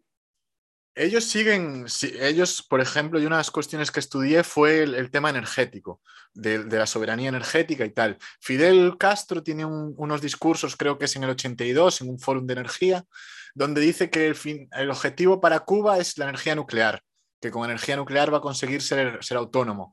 Y, cuenta, y luego yo entrevisté a un ingeniero en, en Cuba que había estado en ese foro y le pregunté qué había pasado con ese plan de, de las energías nuclear porque nunca se llegó a desarrollar, y me dijo que fue por el bloqueo. Me dijo que tenía un acuerdo, si no me equivoco, con Siemens y que Estados Unidos lo bloqueó. Estados Unidos le dijo a Siemens, como hagas el acuerdo con Cuba, cerramos nuestros acuerdos comerciales, y entonces, porque no es solo indirecto, no es solo directo. El bloqueo hace que Estados Unidos no puede comprar nada que haya sido producido más de un 5% o algo así en Cuba. ¿Sabes? Es, existir existe. Pero bueno, el bloqueo existe, yo lo sé, pero de hecho ellos intentaron sacar una ley, la ley Barton, esa, en la que, que no sale adelante, y era que eh, eh, incluso Estados Unidos quería eh, mm, o sea, chantajear, o sea, pero por ley, a todos los países que comerciaban con Cuba. Eso es lo que hizo Estados Unidos. y en cierto modo lo hace, en plan No, pero, pero no, no sale adelante. Pasa que lo hará, lo hará de alguna manera con algunos productos. Por ejemplo, ese que tú me estás comentando, lo condicionará lo que, lo que ha hecho Estados Unidos es, bueno, yo a los estados no los puedo condicionar, pero sí puedo condicionarme a una, a una empresa. Y a lo mejor lo que habrá pasado en Siemens, yo no sé. Pero bueno, en cualquier caso, Vale, yo el bloqueo creo que beneficia, sinceramente. Mi opinión es que creo que beneficia al final al, al gobierno cubano. Beneficia en parte, perjudica a la población, lógicamente, pero creo que, que beneficia al gobierno porque le da la excusa perfecta. Yo creo que es un error de Estados Unidos. Además, además la pregunta de millón es la siguiente. Volvemos a los datos. Si en 60 años no han caído, si en 60 años no han caído, ¿por qué siguen con una cosa que no funciona? Yo darle ya, da igual, deja, quita ya el bloqueo. Deja de excusa, quita el bloqueo ya, hombre. Yo creo eso, en fin. Yo no sé qué es lo que motiva todavía ese bloqueo. Verdad es que no sé. Ahora, es lo que tú estás diciendo. Yo no sabía eso, ¿eh? Lo hemos comentado. Ah, si, si, lo comparas con, con, los países de la región, la situación de Cuba en algunos indicadores no es mala. En plan, si, los, si lo comparas con, con, el Caribe, si lo comparas con Haití, con República Dominicana y con Puerto Rico, pues les gana en desnutrición, en educación, en, en algunos indicadores. Eh, por ejemplo, no. tú en, en, Cuba puedes ir seguro a cualquier hora de la, de la noche. Ah, bueno, en, la seguridad sí, en algunos parámetros. Seguridad, en, en, algunas cuestiones, en educación mismo, está mejor que algunos países de, de la región. No, no, está tan mal el, el, país, en plan, porque pues es un entorno, o sea, es como eso, no se puede culpar ni a España ni a Estados Unidos de unos países que, que hasta el siglo XIX pues estaban como estaban, ¿no? Creo que al final también es el, el punto igual de, del libro. ¿Tú sabes, que, ¿Tú sabes que Cuba era uno de los países, a principios del siglo, era uno de los países más ricos del mundo? Del siglo XX. Bueno, tam también eh, Argentina y, y, Uruguay también. Exactamente. Claro, incluso, incluso México, cuando estaba el franquismo aquí en España, se vivía mejor en, en México. En plan, los años 50, tú comparas la situación en, en México y en España, y, muchos españoles fueron a México por algo. Pero, vamos a ver, nosotros salimos de una posguerra, una posguerra civil súper destructiva, donde había hambre. O sea, es que nosotros pasamos, o sea, es que cualquier país hubiera sido mejor también, ¿no? Pero vamos, que eh, eh, lo que a mí me llama la atención, los países, fíjate, ¿eh? a principios de siglo, los países más ricos del mundo, no Latinoamérica, no, no, del mundo. Estaban dentro de, los, de, digamos, de los países más ricos del mundo, ¿eh? Cuba, Venezuela, es que parece, parece cachondeo, ¿eh? Cuba, Venezuela, eh, Argentina, Uruguay, bueno, Uruguay se mantiene. Uruguay está bastante bien, ¿vale? Es de los países que están mejor, ¿no? Pero estos tres, mira, Cuba, de los países más ricos, y si tú, sí, tiene parámetros que están bien, digo, pero es que eran los más ricos. Yo creo que esos parámetros, yo me he puesto lo que sea que a lo mejor se hubieran mantenido. Venezuela, ¿para qué te voy a contar? Venezuela, yo recuerdo, yo recuerdo, tengo el hermano, perdón, el amigo de mi hermano, nació en Venezuela, porque su padre en los 70 se fue a Cuba, a, perdón, a Venezuela, era ingeniero y se trajo un capital, no te puedes ni imaginar, ganó dinero lo que no ganó en su vida, lo ganó en Venezuela. Ya él, él, de hecho, su hijo nació en Venezuela, ahora ya está aquí, ¿no? Bueno, pues eh, Venezuela era súper rico en los 70, riquísimo. Argentina, Argentina tiene ahora mismo, lo que te voy a decir es fuerte, ¿eh? y Argentina tiene una población formada, no una población como, Venezuela. Bueno, Venezuela también, pero Argentina tiene, tiene, actualmente tú ves, Argentina tiene una población, tiene un 50% de pobreza. La mitad de la población es pobre. Coño, es complicado, ¿eh? Eso, ¿eh? Todo porque se han, eh, de Argentina. es que lo de Argentina me, deja un poco perplejo de, no sé, los gestores que han habido ahí, creo que no, no sé, una barbaridad, ¿no? Pero bueno. La cuestión es que esos países eran de los más ricos a principios del siglo y ahora mismo fíjate cómo están, ¿no? es tremendo, ¿no? Sobre todo, ya te digo, Venezuela y Cuba, ¿no? Pero bueno, sí, si nos vamos a, a parámetros que están bien, claro, sí, hay parámetros que están bien, pero en todas las dictaduras hay parámetros que están bien, en todas. Tú te vas a cualquier dictadura y no, bueno, todas. Habrá dictaduras que es imposible, ¿no? Pero normalmente eh, te vas y hay dictaduras donde hay parámetros que están bastante bien, que, que son de hostia, pueden sacar pecho, ¿no? Pero bueno, sí, hay mucha hablo de me refiero al sistema en general. Lógicamente, yo sé lo de los parámetros de, de salud, los parámetros de, de, de, educación. Oye, sí, hay gente que está estudiando la... Eso es cierto. Eso está bien, ¿no? Todo no va a ser malo, ¿no? Pero sí es verdad que, bueno, tú, Eli, ¿por qué no hay pateras para allá? Porque las pateras son al revés. Porque la gente se va a Estados Unidos y también, ¿no? Cuando la gente se va a hacer porque todo no está bien, ¿no? No. Pero bueno, estamos hablando de temas, ¿eh? estamos hablando, hemos ido al próximo libro. Sí, vamos a... Solo un, un, apunte que también me quería de, de, lo de la educación, no, de la sanidad. También me acuerdo de las primeras cosas que me contaron en Cuba. Me dijeron, aquí todos son mentiras. me dijeron, está, pro, está prohibido era una persona que quería salir de la isla, pero es muy difícil económicamente poder pagarte el viaje. Y me decía que lo de, la, lo de la sanidad era mentira. Y me dijo, es mentira porque si tú no le haces un regalo al médico, el médico no te atiende bien.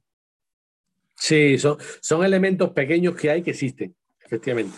Hay, hay elementos pequeños. O sea, la sanidad, yo sé que no está tan. tú, la gente le cubre la sanidad, luego han hecho una cosa que yo me he quedado perplejo y me tengo que inclinar han sacado la vacuna del COVID ellos, ellos, y han vacunado su población. Yo me he quedado sorprendido. A eso, ante eso hay que plegarse. Yo hay que reconocer las cosas. Al César lo que es del César. Han sacado, nosotros aquí no hemos sacado, la hemos sacado ahora, ¿no? Tarde, ¿no? Ellos han sacado su vacuna. Tremendo, ¿no? Y eso es un mérito. Joder, ahí hay una organización a nivel médico que eh, eh, funciona bien, ¿no? Eh, pero, pero vamos, luego lo que tú dices, luego llegan los elementos que tú no ves que luego por debajo pues tienen que hacer algo. ¿Y qué hacen? Pues ayudan al médico y el médico te, prioriza a ti con respecto a otros, porque le ha hecho regalos. Eso es el mercado que tú no puedes evitar. Claro, igual, e igual en, en, esos logros, para seguir un poco con la idea esta de que algunos países o algunas personas son más víctimas, otros son más responsables, yo en Cuba quizás se le puede atribuir esos logros a que sí se han responsabilizado, a que han dicho, pues autonomía, en plan autarquía prácticamente. Nosotros nos lo guisamos, nosotros nos lo comemos, no necesitamos a nadie, nosotros vamos a seguir para adelante y vamos a hacer que esta población esté bien. Y eso es algo muy aplaudir. Lo, que sucede es, claro, es que tenían el líder carismático que ya murió, que es un poco como en, como en Venezuela también, que pierden al líder carismático y luego ya es que ya no hay ni apoyo ni hay nada, ya es muy difícil continuar porque... Yo también le doy un punto a la gente cubana. Me encantan los cubanos. con todos los que hablo me encantan. Claro, ellos tienen el mérito al final, ellos son los quienes lo consiguen. Ha habido, ha habido, ahí ha habido, eh, el pueblo cubano es un pueblo muy, es un pueblo que se ríe de, se ríe de sí mismo. En, eso creo que tiene una vinculación muy estrecha con mi, con mi tierra, con la parte de sur, Andalucía. De hecho, yo, he tenido, yo tuve mucha vinculación con Andalucía. Y eso reírse de sus desgracias, ese, ese, ese no pasa nada, tirar para adelante, siempre con una sonrisa. A mí es una cosa que me encanta de ellos. Y además tú hablas con ellos y que me encanta. Mira, eso me ha pasado a mí en Costa Rica. Costa Rica siempre vende, tú, te hablo de Costa Rica y tú qué te imaginas Costa Rica. Biodiversidad, ¿no? El país que no tiene militares, no tiene ejército.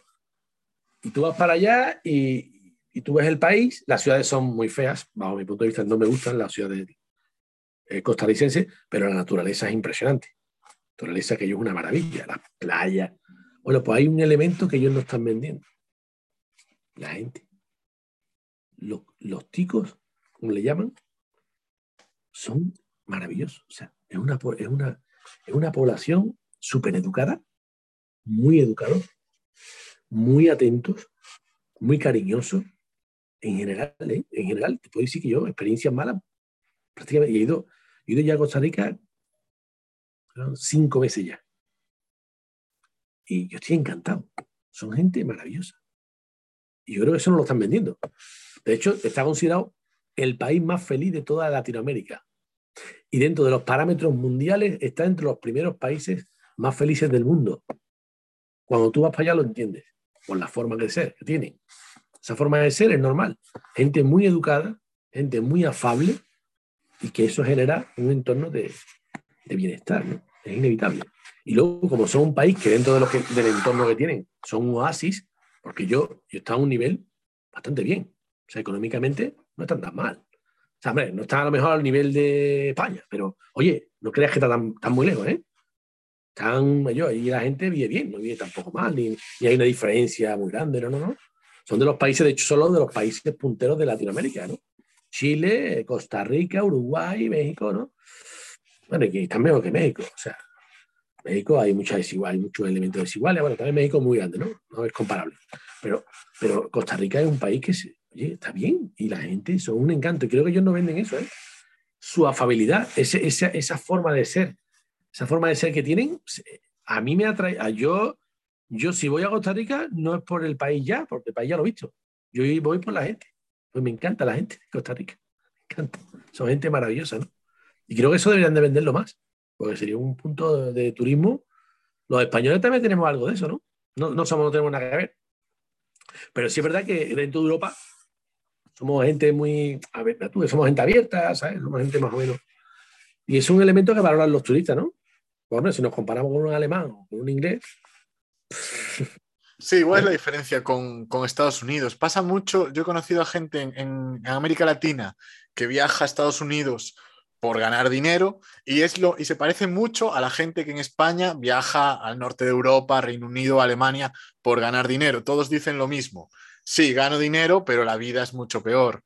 Eh, las amistades, la fiesta, el sol, todo eso lo, lo pierdes. Entonces al final todos acaban volviendo, la gastronomía, en, esas cuestiones, pues sí son muy, muy valiosas, que no es, no es solo... Sí, es que la cultura anglosajona es más como de, como de dinero, ¿no? Como... De, dinero, de dinero, de, de, de, en el trabajo y oye, hay otros elementos. De hecho, al final, Mallorca, ¿qué es? ¿Una isla española? ¿Estás seguro? Que Mallorca es una isla española. Será en el papel. O aquello está lleno de alemanes. Aquello es una isla alemana prácticamente, ¿no? De hecho, yo no sé tú has estado en Mallorca, pero allí yo he visto, yo he visto negocios en alemán, que eso ya está prohibido. Estar alemán en español, ¿no? En alemán.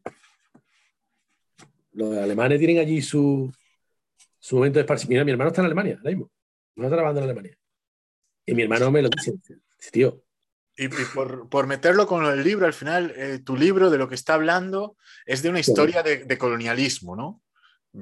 Y, y, el colonialismo ha evolucionado. El colonialismo económico existe. Hoy en día lo que vemos es eso, es colonialismo económico. Es gente que no necesita poner su bandera, pone su dinero y con eso consigue lo demás. Porque si el colonialismo a veces es entendido como de una forma única y en realidad hay muchas formas de colonialismo, igual que en, América, el primer colonialismo eh, puede ser hecho de, barcos que vinieron desde España, pero es que el segundo colonialismo son ya los estados que surgen allí, que colonializan desde la metrópoli y son los realmente genocidas. Pues en, Argentina es muy claro cómo, cómo devastan toda la, toda la población indígena. Y no son los españoles que llegan, son el Estado argentino que se, que se crea después. Y es, una forma de colonialismo. Y cuando, cuando llega alguien con su dinero, como es eso en Mallorca, pues eso también es una forma de, colonialismo, por supuesto. La forma es que nosotros también, bueno, eh, veo menos grave lo de Mallorca, porque al fin y al cabo Alemania está estamos en la Comunidad Europea, somos todos europeos. Y yo en ese aspecto soy más, ¿sabes? Soy más abierto a, a entiendo más eso, ¿no? Pero bueno, sí, bueno, eh, y no hemos desviado muchísimo sobre lo del libro, pero bueno. Sí, yo te pregunté cuándo empezaste el libro de poesía, ¿cuándo fue? ¿Qué año fue? Sí, eso fue en el año, bueno, eso fue hace mucho tiempo, ¿eh? Eso fue hace unos cinco años. Cinco años. Y, entonces fue primero lo llevaste a una editorial y luego lo autopublicaste tú en segunda edición, si te entendí bien. ¿Cómo fue la experiencia con la editorial? Bueno, no, la editorial pues simplemente le mandé poesía y ellos lo publicaron pero no me gustó la publicación, pero bueno, yo ya tenía mi libro, que es lo que yo quería tener, mi libro, ¿no? guardado, porque yo quería tener mis poesías que yo hice, que yo pensé que iba a ser más. Tengo ya cinco. Ahora estoy haciendo el sexto, sexto libro de poesía, que por cierto creo que este es el mejor que estoy haciendo. Ya uno va mejorando, ¿no? Además hay una progresión de mi poesía, del primer libro al último, hay una progresión bastante importante, sobre todo en el cuarto ya hay un cambio. De hecho, fíjate, curiosamente, este, este último que estoy escribiendo, que se llama Metamorfosis. Hay una metamorfosis en mi poesía, ya hay un cambio, ya empieza, hay elementos de madurez también, ¿no? Es lógico, ¿no? Pero eh, yo cuando yo empecé hace cinco años y yo, y yo ya, y luego ya, pero ha habido, si bien el libro me quedé ahí parado, hasta que ya luego empecé ya a publicar y ahí inicié, como yo seguía escribiendo poesía, logré acumular otro, hacer otro libro. Y ahí hice el segundo y el tercero, luego el cuarto, el quinto es una recopilación de toda mi poesía, y el sexto estoy haciendo la hora, sí, en ello. Lo voy compaginando con otras, con otro libro que estoy, con otro libro que estoy escribiendo. Vamos, estoy ahora, estoy, eh, escribiendo ahora el tema precisamente que hemos estado hablando de, de, este libro que quiero hacer, que es sociológico también, va con mi nombre, no, no va con no va con seudónimo, que es eh, el de La seducción de la izquierda. Ese es un libro que quiero que, que está en proyecto todavía, ya tengo el esquema, pero todavía me falta. Lógicamente ahí necesito recopilar mucha información, es un ensayo. Entonces recopila mucha información. Sí, en ello. Pero eso todavía me queda. Ese hasta el año que viene no, saldrá. Sí, es, es, un tema interesante. Yo de verdad eh, en México he estado como yendo y viniendo como cinco años y como los dos primeros yo creo mi idea era esa, ¿cómo tanta gente puede gustarle a AMLO? ¿Sabes? Porque yo estuve justo cuando eran las elecciones, estaba todavía Enrique Peña Nieto cuando yo llegué, y, en el entornos universitarios es súper popular. Sí, sí. la UNAM, yo estudié en el Colegio de México, allí es súper popular. Y yo no lo, no lo, podía entender y me ha costado mucho. Y pues sí, tiene, tiene mucho que ver eso el clientelismo que, que tú dices. Que para mí, clientelismo y mentalidad de víctima. Y la idiosincrasia, él, él, sabe, él sabe responder a lo, a lo, que la gente quiere escuchar también. Eso él, él sabe perfectamente acoplarse. Aparte, la gente está muy quemada ya del PRI. El PRI él es un priista. Él, él, empezó en el PRI, Andrés Manuel. Pero, él, pero él, él, mira, ese ha pasado, mira, este hombre le ha pasado algo parecido, salvando la distancia, ¿eh? salvando la distancia a mucha distancia, con el del Salvador, el Bukele. Don Bukele. Historia. Oh, pues, interesante ese, hombre, muy interesante Bukele. ¿eh? Ha, sido el primer estado que ha, que ha aceptado el Bitcoin. Sí, eso sí que sé. Y ahora está haciendo la ciudad Bitcoin. Te digo una cosa, interesante ese personaje. ¿eh? Dios quiera, Dios quiera que no se desvíe. Como ha pasado mucho. Es más joven, ¿no? Es que eh, AMLO incluso salió, creo que fue en la BBC o en una revista, no me acuerdo cuál, que, tiene demencia senil, ¿sabes? Lo decían seriamente. Es una persona con demencia senil, es un megalómano con demencia senil. O es peligroso que, que esa persona sea presidente de un país. Y no es algo que yo me invente. yo te digo, ese, ejemplo que te puse al principio tiene mucho sentido. Bueno, tú me debes justificarte el tema del libro de la mujer, y ahí me callo. Pero que hable de perdón al español y luego empieza a alardear de cosas que hicimos nosotros allí, me llamó la atención muchísimo. Digo, este hombre es tonto, que a ver si va a estar demente. porque, porque es increíble, ¿no? Pero lo de Bukele te, insto a que eche un vistazo. ¿eh? Es muy interesante ese personaje. Oye, Salvador, El Salvador era un país en una, en una, en una puta ruina, ¿eh? O sea, había una, una, delincuencia criminal impresionante, el país más peligroso del mundo, con unos niveles de pobreza extremos, con una, una, una corrupción estandarizada brutal, eh, siempre se la repartía entre dos partidos. Y, este se escindió de uno y, emergió a raíz de una, de una, él se hizo alcalde de una población y a raíz emergió hasta que la gente lo votó y lo votó bien. Y, y ha cambiado todo. ¿eh? Eh, hay que reconocer que el hombre ha hecho una labor espectacular. O sea, ha cambiado todo. Ya eh, la corrupción parece ser que la ha eliminado y ha conseguido que muchos dineros que se perdían de corrupción lo ha inyectado a la población a nivel de infraestructuras, a nivel de, oye, y parece que está haciendo una labor realmente interesante, ¿no? Y está remodelando todo. Y además, lo del tema del Bitcoin, de momento está saliendo de, maravilla. Porque eh, con la inversión en Bitcoin, tú lo que estás recogiendo. Imagínate, un Estado que esté metido en Bitcoin. Es una cosa muy volátil, tiene que tener mucho cuidado, pero, pero realmente este puede haber, como acierte, como acierte, puede sacar de la pobreza, o no digo, no sé, pero pero puede dar un salto al, Salvador, que Salvador estaba en una situación. Él sí, AMLO no ha hecho nada. AMLO ha dicho lo de que iba a mejorar las, la seguridad y cuestiones y no ha hecho nada. En plan, la seguridad está peor, es que no, no ha hecho nada bien. por ejemplo, incluso los grupos que lo han apoyado, como es la universidad pública, le ha quitado fondos, ¿sabes? no, no, que yo sepa, no ha conseguido nada, no ha avanzado en nada. Eh, quería hacer un tren, un aeropuerto nuevo, ¿sabes? Locuras así, en plan, justo antes de la pandemia, que es cuando menos se ha viajado en quizá los últimos 50 años, pues el señor estaba construyendo un nuevo aeropuerto y estaba construyendo un tren por la selva.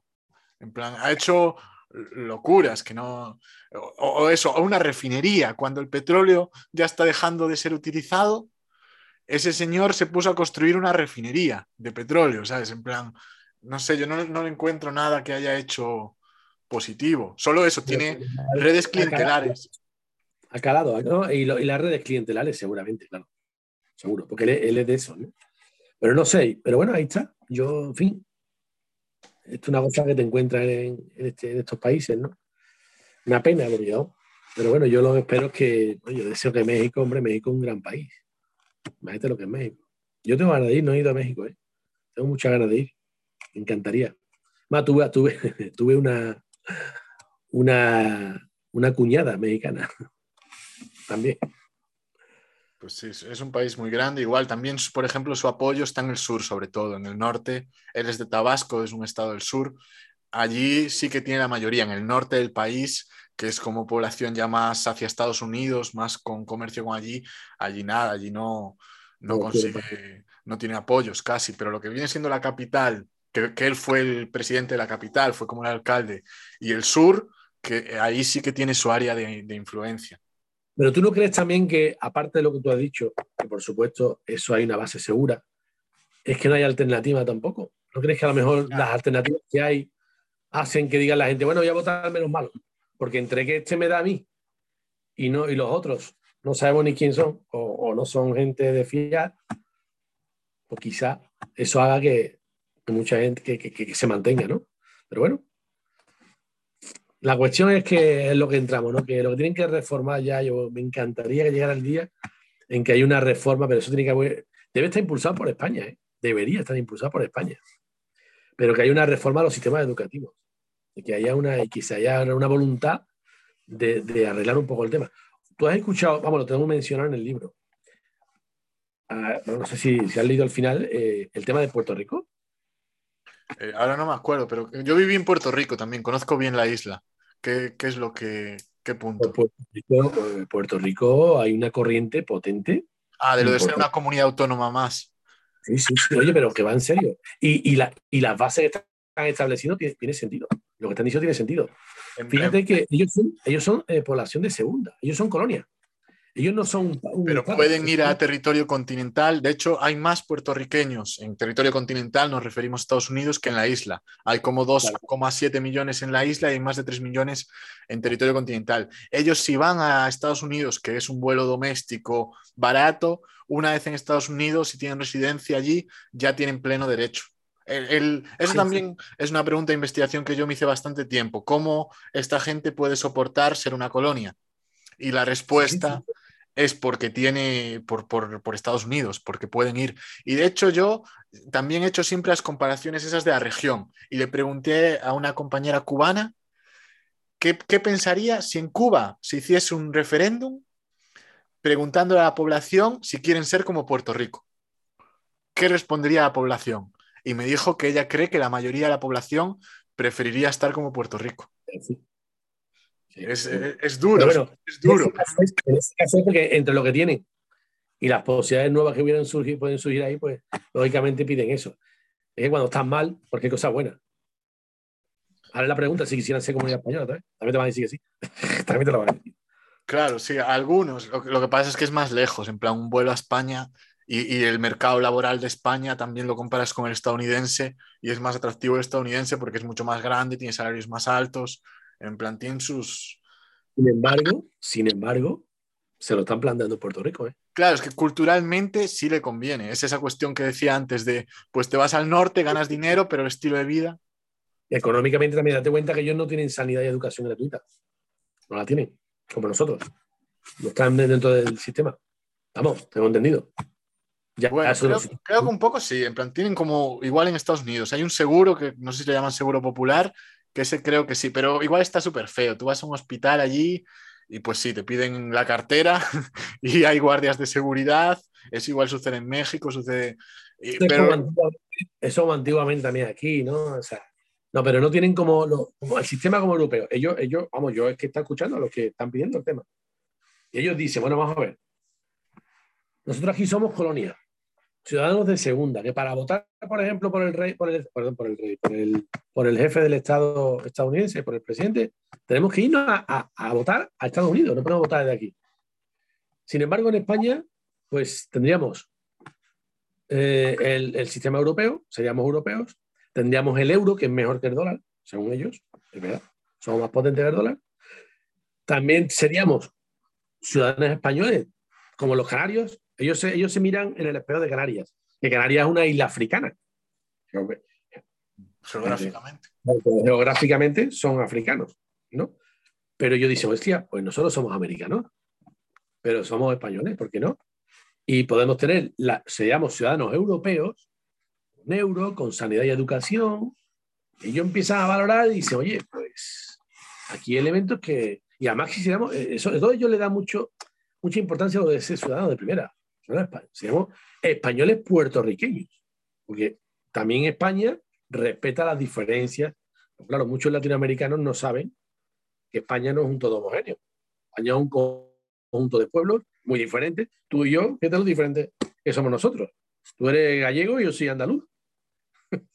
somos muy distintos. ¿vale? No tenemos el, punto en común. Somos españoles, tenemos, cosas comunes, pero realmente somos pueblos muy diferentes, ¿no?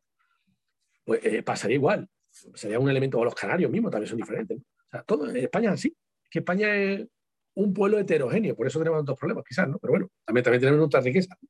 Somos muy ricos como pueblo. Entonces, eso ellos lo han estado viendo y dicen, bueno, oye, pues sería interesante, ¿no? Porque al fin y al cabo ellos son colonia por la fuerza. Ellos no querían ser estadounidenses. Claro. Ellos eran españoles. Fue una sucesión de engaños. Un montón. Eran españoles. ¿Eh? Fue una sucesión de engaños, que en plan, primero los, gringos les dijeron que los iban a librar de los españoles y ya, luego se quedaron, y luego incluso en sus presidentes, creo que es Luis Muñoz Marín, eh, en teoría era un independentista, luego cuando llegó al poder dijo, bueno, vamos a ocuparnos de otras cosas más importantes, tal, y se ha ido postergando, y hoy en día, pues si se reparten el poder dos partidos, que uno es este, que inicialmente era independentista, hoy en día es como, pues vamos a dejarlo como está y vamos a centrarnos en otras cosas. Luego está otro, que es el que quiere ser un Estado más de Estados Unidos, lo cual está bastante difícil que Estados Unidos lo acepte, porque le tendría que dar un montón de, de ayudas y demás, y que la población... Es también curioso, porque ese partido está ligado al Partido Republicano de Estados Unidos, y el otro partido está ligado al Demócrata son como socios. Y en, en, Estados Unidos usted al revés, es decir, en Puerto Rico los demócratas son los que no les importa, no, no buscan ser un Estado más. De hecho, estarían antes igual con la independencia, otra cosa. Y los republicanos son los que quieren un Estado más. Sin embargo, en Estados Unidos es al revés. Es decir, en Estados Unidos los republicanos no quieren que Puerto Rico sea un Estado más porque es voto latino y los demócratas sí quieren que sea un Estado más porque es voto latino y el voto latino en, territorio continental es fundamentalmente demócrata.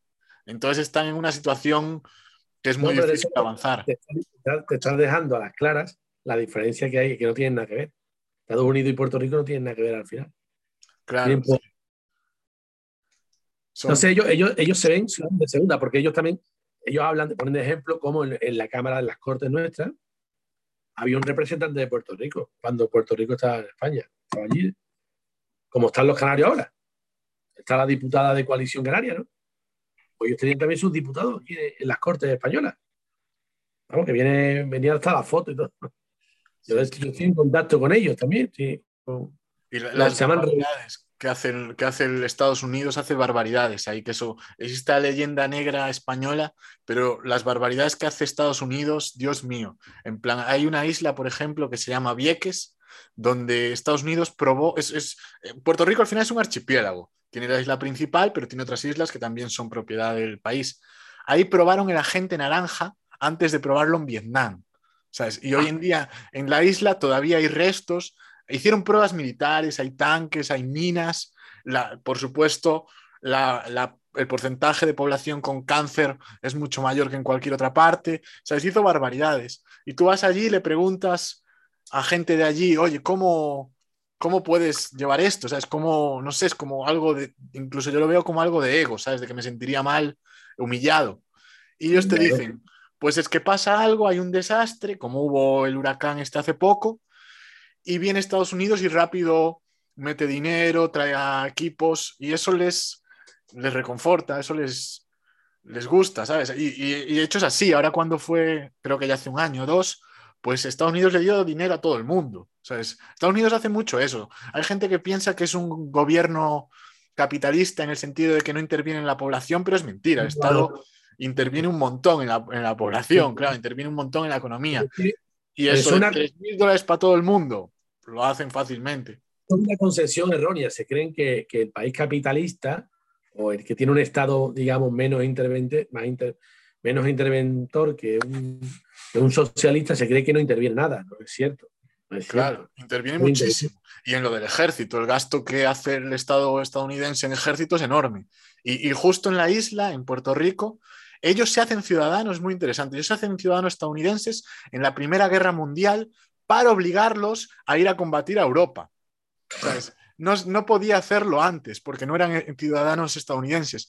Y en el, no me acuerdo, no sé si fue el 17 o qué año fue, ya estaba como creo que acabando la Primera Guerra Mundial les da la, ciudadanía y a gente que no tiene ninguna preparación militar las manda a Europa a una guerra de guerrillas súper loca. Es una barbaridad.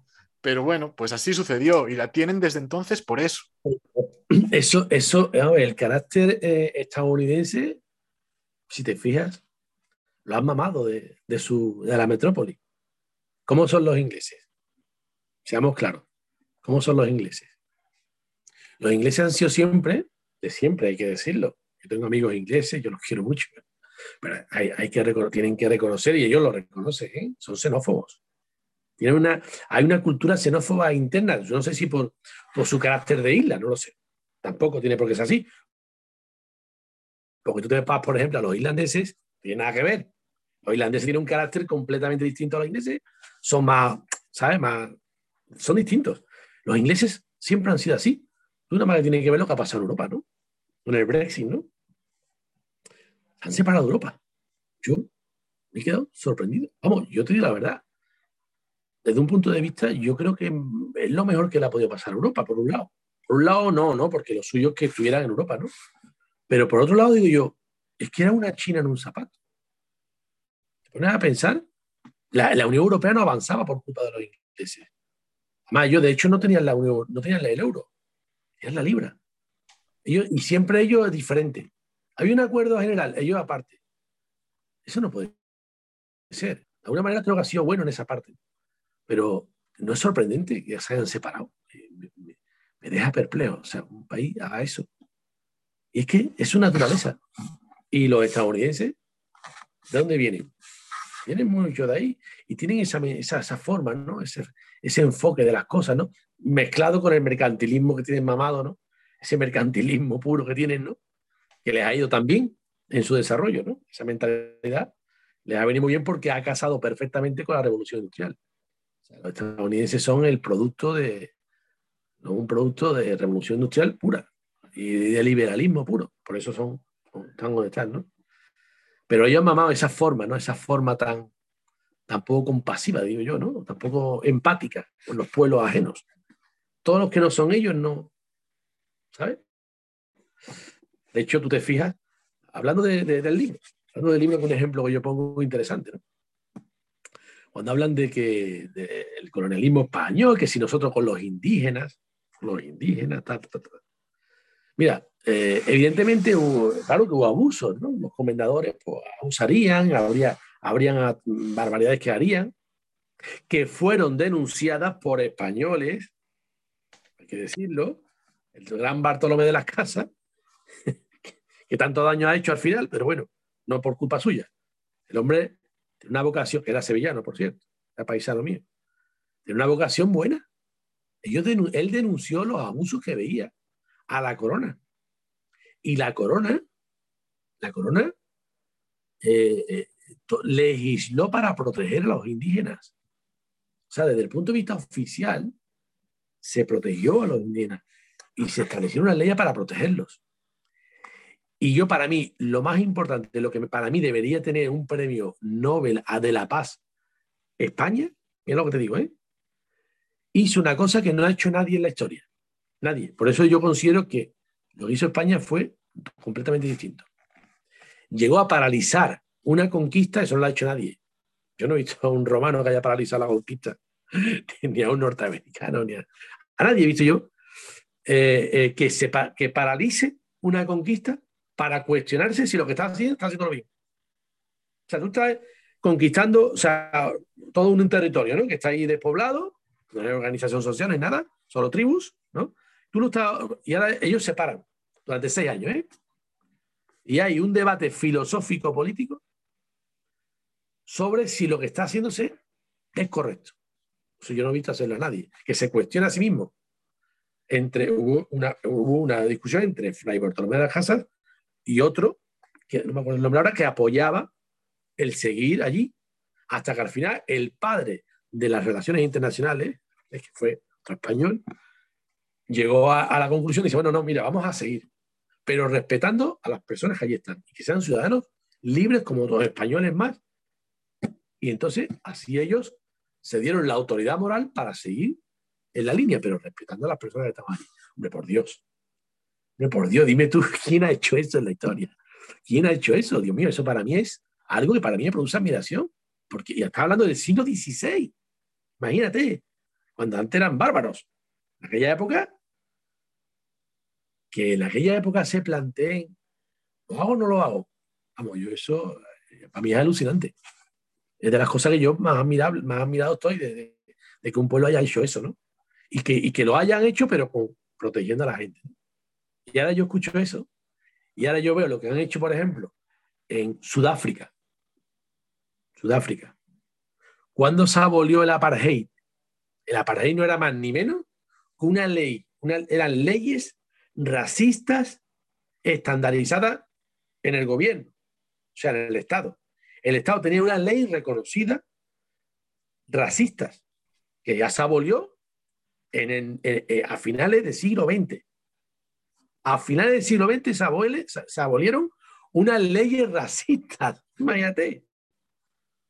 Y de eso no se habla. O sea, se habla de, cuando, de cuatro abusos que hubo, los abusos que hubo eh, a nivel siempre fuera parte de la ley, porque la ley lo prohibía y estaba perseguido. Muchos, muchos españoles condenados por, por abuso. Y ahora, y no se habla de un apartheid. Eso todo viene de lo mismo. De que los ingleses llegaron allí, no se mezclaron con la población los negros para ellos eran, escoria para ellos, no se mezclaban y, de hecho la población... Mira, te voy a dar un dato, un dato que te va a sorprender, te vas a quedar alucinado. Tú sabes quién es Freddie Mercury, ¿no? Sí. Freddie Mercury, ¿de dónde era? No me acuerdo. De Tanzania. ¿Sabes quién nació en Tanzania? Mucha gente no lo sabe. Freddie Mercury nació en Tanzania. En Tanzania era una colonia inglesa. Y él era hijo, era hijo de un diplomático, creo que era el cónsul, un diplomático eh, inglés. Vale. El diplomático inglés, lógicamente, pues está allí con su mujer y tiene su hijo allí, ¿vale? Bueno, pues al niño lo educa en un colegio inglés de allí. Y el niño prácticamente, pues, se, eh, hasta que en la adolescencia, Freddie Mercury va a Londres. Imagínate el grado de segregación en el que se educó Freddie Mercury, que cuando fue a Londres la gente no distinguía acento ninguno. Hablaba perfectamente londinense, sin diferencia. Tú sabes que tú te vas aquí a 15 kilómetros y ya ves diferencia de acentos. En España te mueves un poco y ya cambian los acentos. Y en, Inglaterra pasa igual, ¿eh? Tú te vas a un barrio londinense y te vas a otro barrio y, pueden cambiar, y se pueden distinguir acentos incluso en barrios, ¿eh? Sevilla pasa igual, ¿eh? Hay barrios donde se habla un poco distinto. Pero bueno, más, más.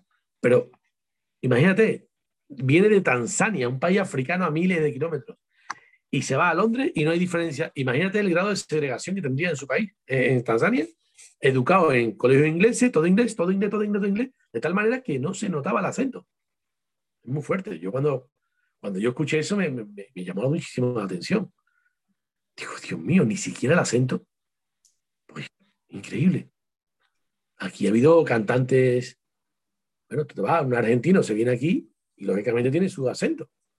Bueno, puede ser, ¿no? ¿Por qué? Porque, no se porque los ingleses a donde van nunca se han mezclado, ni han considerado a esa población como parte suya, sino que eh, ha sido, eh, eh, ellos estaban aparte, aquello era la población para colonizar y explotar. Y sin embargo, oye, la famita, nosotros, ¿por qué? El éxito es brutal, pues todo el libro va por ahí, ¿no? Es una injusticia, ¿no? Por ejemplo, te a hablar de otro caso que va poco aparte, pero también está relacionado. Todo el mundo habla del genocidio alemán, ¿no? La barbaridad de, Auschwitz, ¿no? De, los judíos, ¿no? Oye, nadie habla de las dos bombas atómicas que tiró Estados Unidos en Japón. Se habla como algo, pero es que tiraron una bomba atómica en una población civil y mataron a cientos de cientos de miles de personas, niños, pero sin discriminación, en la población civil. Eso, es peor, eso yo no sé qué es peor. Una bomba, pero es que no, no contento con eso, sino que tiraron la segunda, viendo ya las consecuencias, porque tú todavía tiras una, ¿no? Y no sabes las consecuencias. Pero es que sabiendo las consecuencias, lo que originó aquello, tiraron una segunda. Yo no considero que eso sea menos. Yo creo que está al mismo nivel de genocidio. Es un genocidio brutal. Y si mayores, niños, da igual. Arrasaron ciudades. Nagasaki. Y, la, arrasaron. Por eso nadie habla. Todo el mundo habla de lo del alemán, de los alemanes, ¿no? Los alemanes. Pero ¿y esta gente? ¿Pero qué pasa? Que es la, historia escrita por los ganadores. Así es. Sí, es pues, brutal. Yo me acuerdo cuando estuve en Londres, una, una vez que fui, estuve viviendo con un japonés. Y me acuerdo que le pregunté por esto, porque para mí es como también muy brutal. Y al final, eh, Reino Unido, Europa, eran, los aliados eran, eran aliados de Estados Unidos. Entonces a mí me chocaba, en plan, como alguien que, eh, en plan, el chaval era joven, era, igual teníamos 20 años cada uno, yo soy del 91.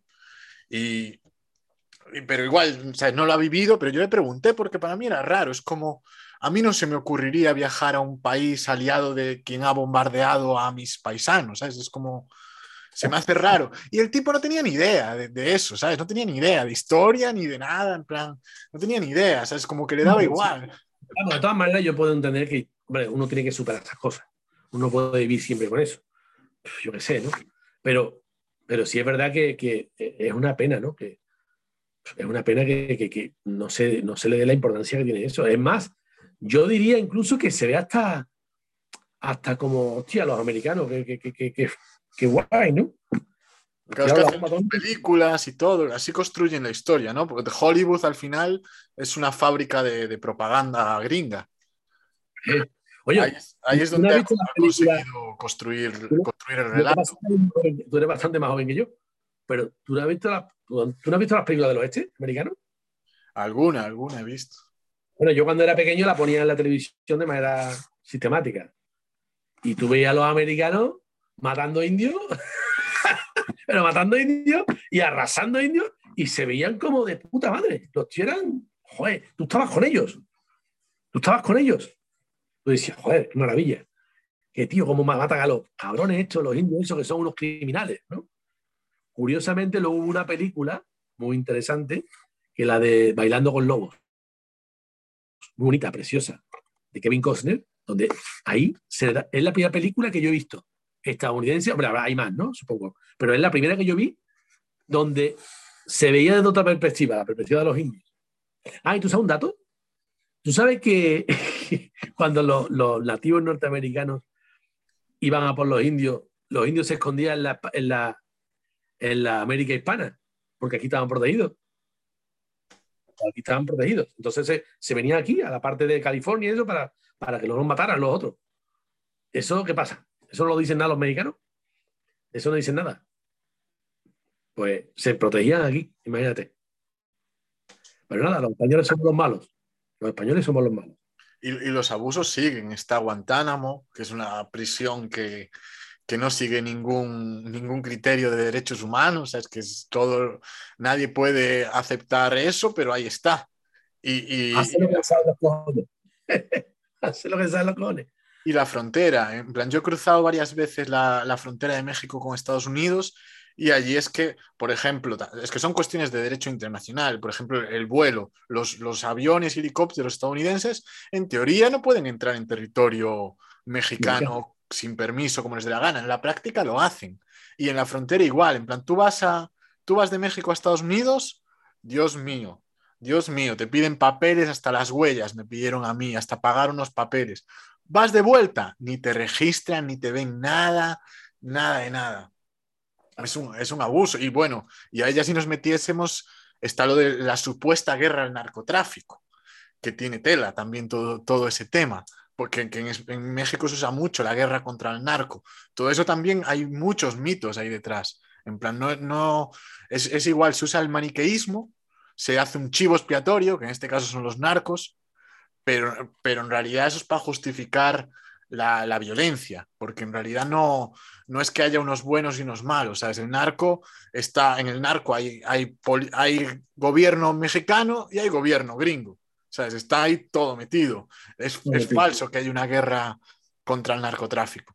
Hay guerras entre, entre narcotraficantes, entre empresarios, entre políticos, pero no, no es cierto que haya unos buenos, buenos que sean los gobiernos, la DEA y todo eso, y que hay unos malos malísimos que son los mexicanos hay, y los Hay mucha intrahistoria que no conocemos, eso está claro. Eso hay muchas cosas ahí. Eh, no sabemos realmente los intereses que hay por de medio, en fin.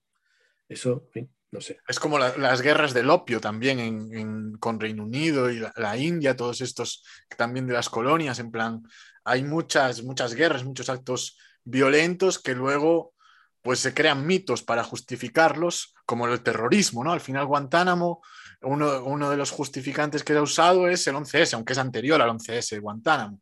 Pero bueno, sí, creo que hay, hay mucha desinformación. Una pregunta, que te pregunto, yo siempre tengo mi duda de eso de Guantánamo. Guantánamo no es territorio cubano. Sin embargo, ahí tienen ahí una especie de base, ¿no? Claro, claro. Guantánamo, geográficamente es, es, Cuba, es la isla, es en, el, es en la parte que está justo más alejada de La Habana, en plan aquí está La Habana, que es donde está la mayor parte de la población, y es justo como la esquina más alejada. Ahí todo ese, que es como un cabo, todo eso es, como territorio gringo. Ahí tienen sus bases militares los gringos, hacen lo que les da la gana. ¿Eso es territorio norteamericano? ¿Una base norteamericana que tenían allí o lo que sea de antes de.? ¿no? Es como una colonia. Es como una colonia gringa en Cuba. Sin embargo, la gente no puede ir a. Los, los cubanos. No, no, no pueden. Legalmente no. Hay quien ha ido como nadando. No me acuerdo ahora qué historia vi. Sé que he visto alguna historia de gente que se escapa o así nadando. Pero legalmente no. Legalmente es un área restringida que solo van militares y, presos. Pero vamos, todo el mundo sabe que allí se tortura a gente, que hay personas que, han que están sin ningún tipo de juicio. Todo el mundo sabe que es un sitio donde se cometen abusos sistemáticos. Igual que existen ese tipo de cárceles en, también en territorios de Oriente Medio, en territorios donde Estados Unidos invade, también pone ese tipo de cárceles totalmente clandestinas. De eso también hay un montón de evidencia, igual que salieron los vídeos de los soldados estadounidenses haciendo vejaciones a, creo que eran Afganistán, en Irak. Eso es una, en plan, Guantánamo lo conocemos todos, pero ese tipo de cárceles son algo habitual en el modus operandi del ejército estadounidense. Allá donde va, crea prisiones donde tortura para, en teoría, buscar información. Es un abuso de, derechos, pero él lo sigue haciendo. Igual que, que cuando fue eso, la invasión a Irak, no contaba con el apoyo de la Unión, de la Organización de las Naciones Unidas, de la ONU, pero fue igual. Y nadie, nadie le para los pies y sigue abusando. En plan, los abusos de derechos humanos de Estados Unidos son una constante. todavía la primera intervención sí fue avalada por la ONU, pero la, grave fue la segunda. La segunda fue de manera unilateral. fue cuando lo de la guerra, lo de la, tema masivo, ¿no? de la, las armas de destrucción masiva, que al final que nunca se encontraron. A si tienen que echarlo. y eso, es colonialismo, al final, es una forma de colonialismo. Es, eh, no es otra cosa, están colonizando. Hay un poderío militar y económico. Hay un poderío militar y económico. Claro, es el ejército más, más potente del mundo, se supone. Aunque aún así no ganó en Vietnam, no ganó en Cuba, porque al final tú no puedes terminar toda la población de un país. Y eso es lo que sucedió en, estos dos casos, que le demostraron un poco que no es todopoderoso. Y ahí, pues, eso es, un, es un logro de los cubanos y de los vietnamitas, sin duda, que resistieron. Y bueno, España también ha estado en guerra con ellos, pero no sé qué tal, qué tal ha ido. El balance, pues en cuanto a territorios, no ha sido España, España fue, la última guerra fue con... Con España siempre va a haber una buena relación. España ha habido el, el, último fue lo de Puerto Rico y Cuba, claro, que es el 98.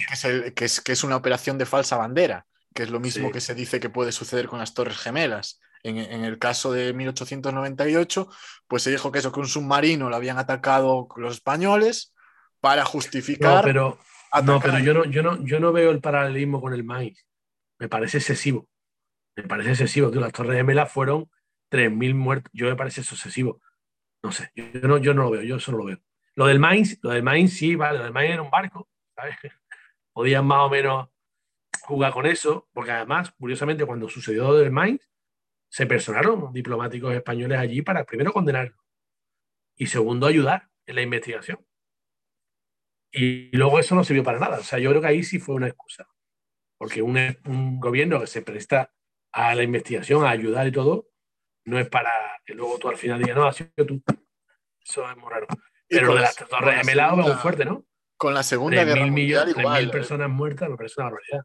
A ver, yo no, yo no creo que lo, haya, que lo haya hecho directamente Estados Unidos, pero sí creo que es probable que supiese que eso iba a suceder y permitiese que sucediese para justificar las intervenciones, que es un poco lo que creo que sucedió con Japón, con Pearl Harbor. Demasiado fuerte.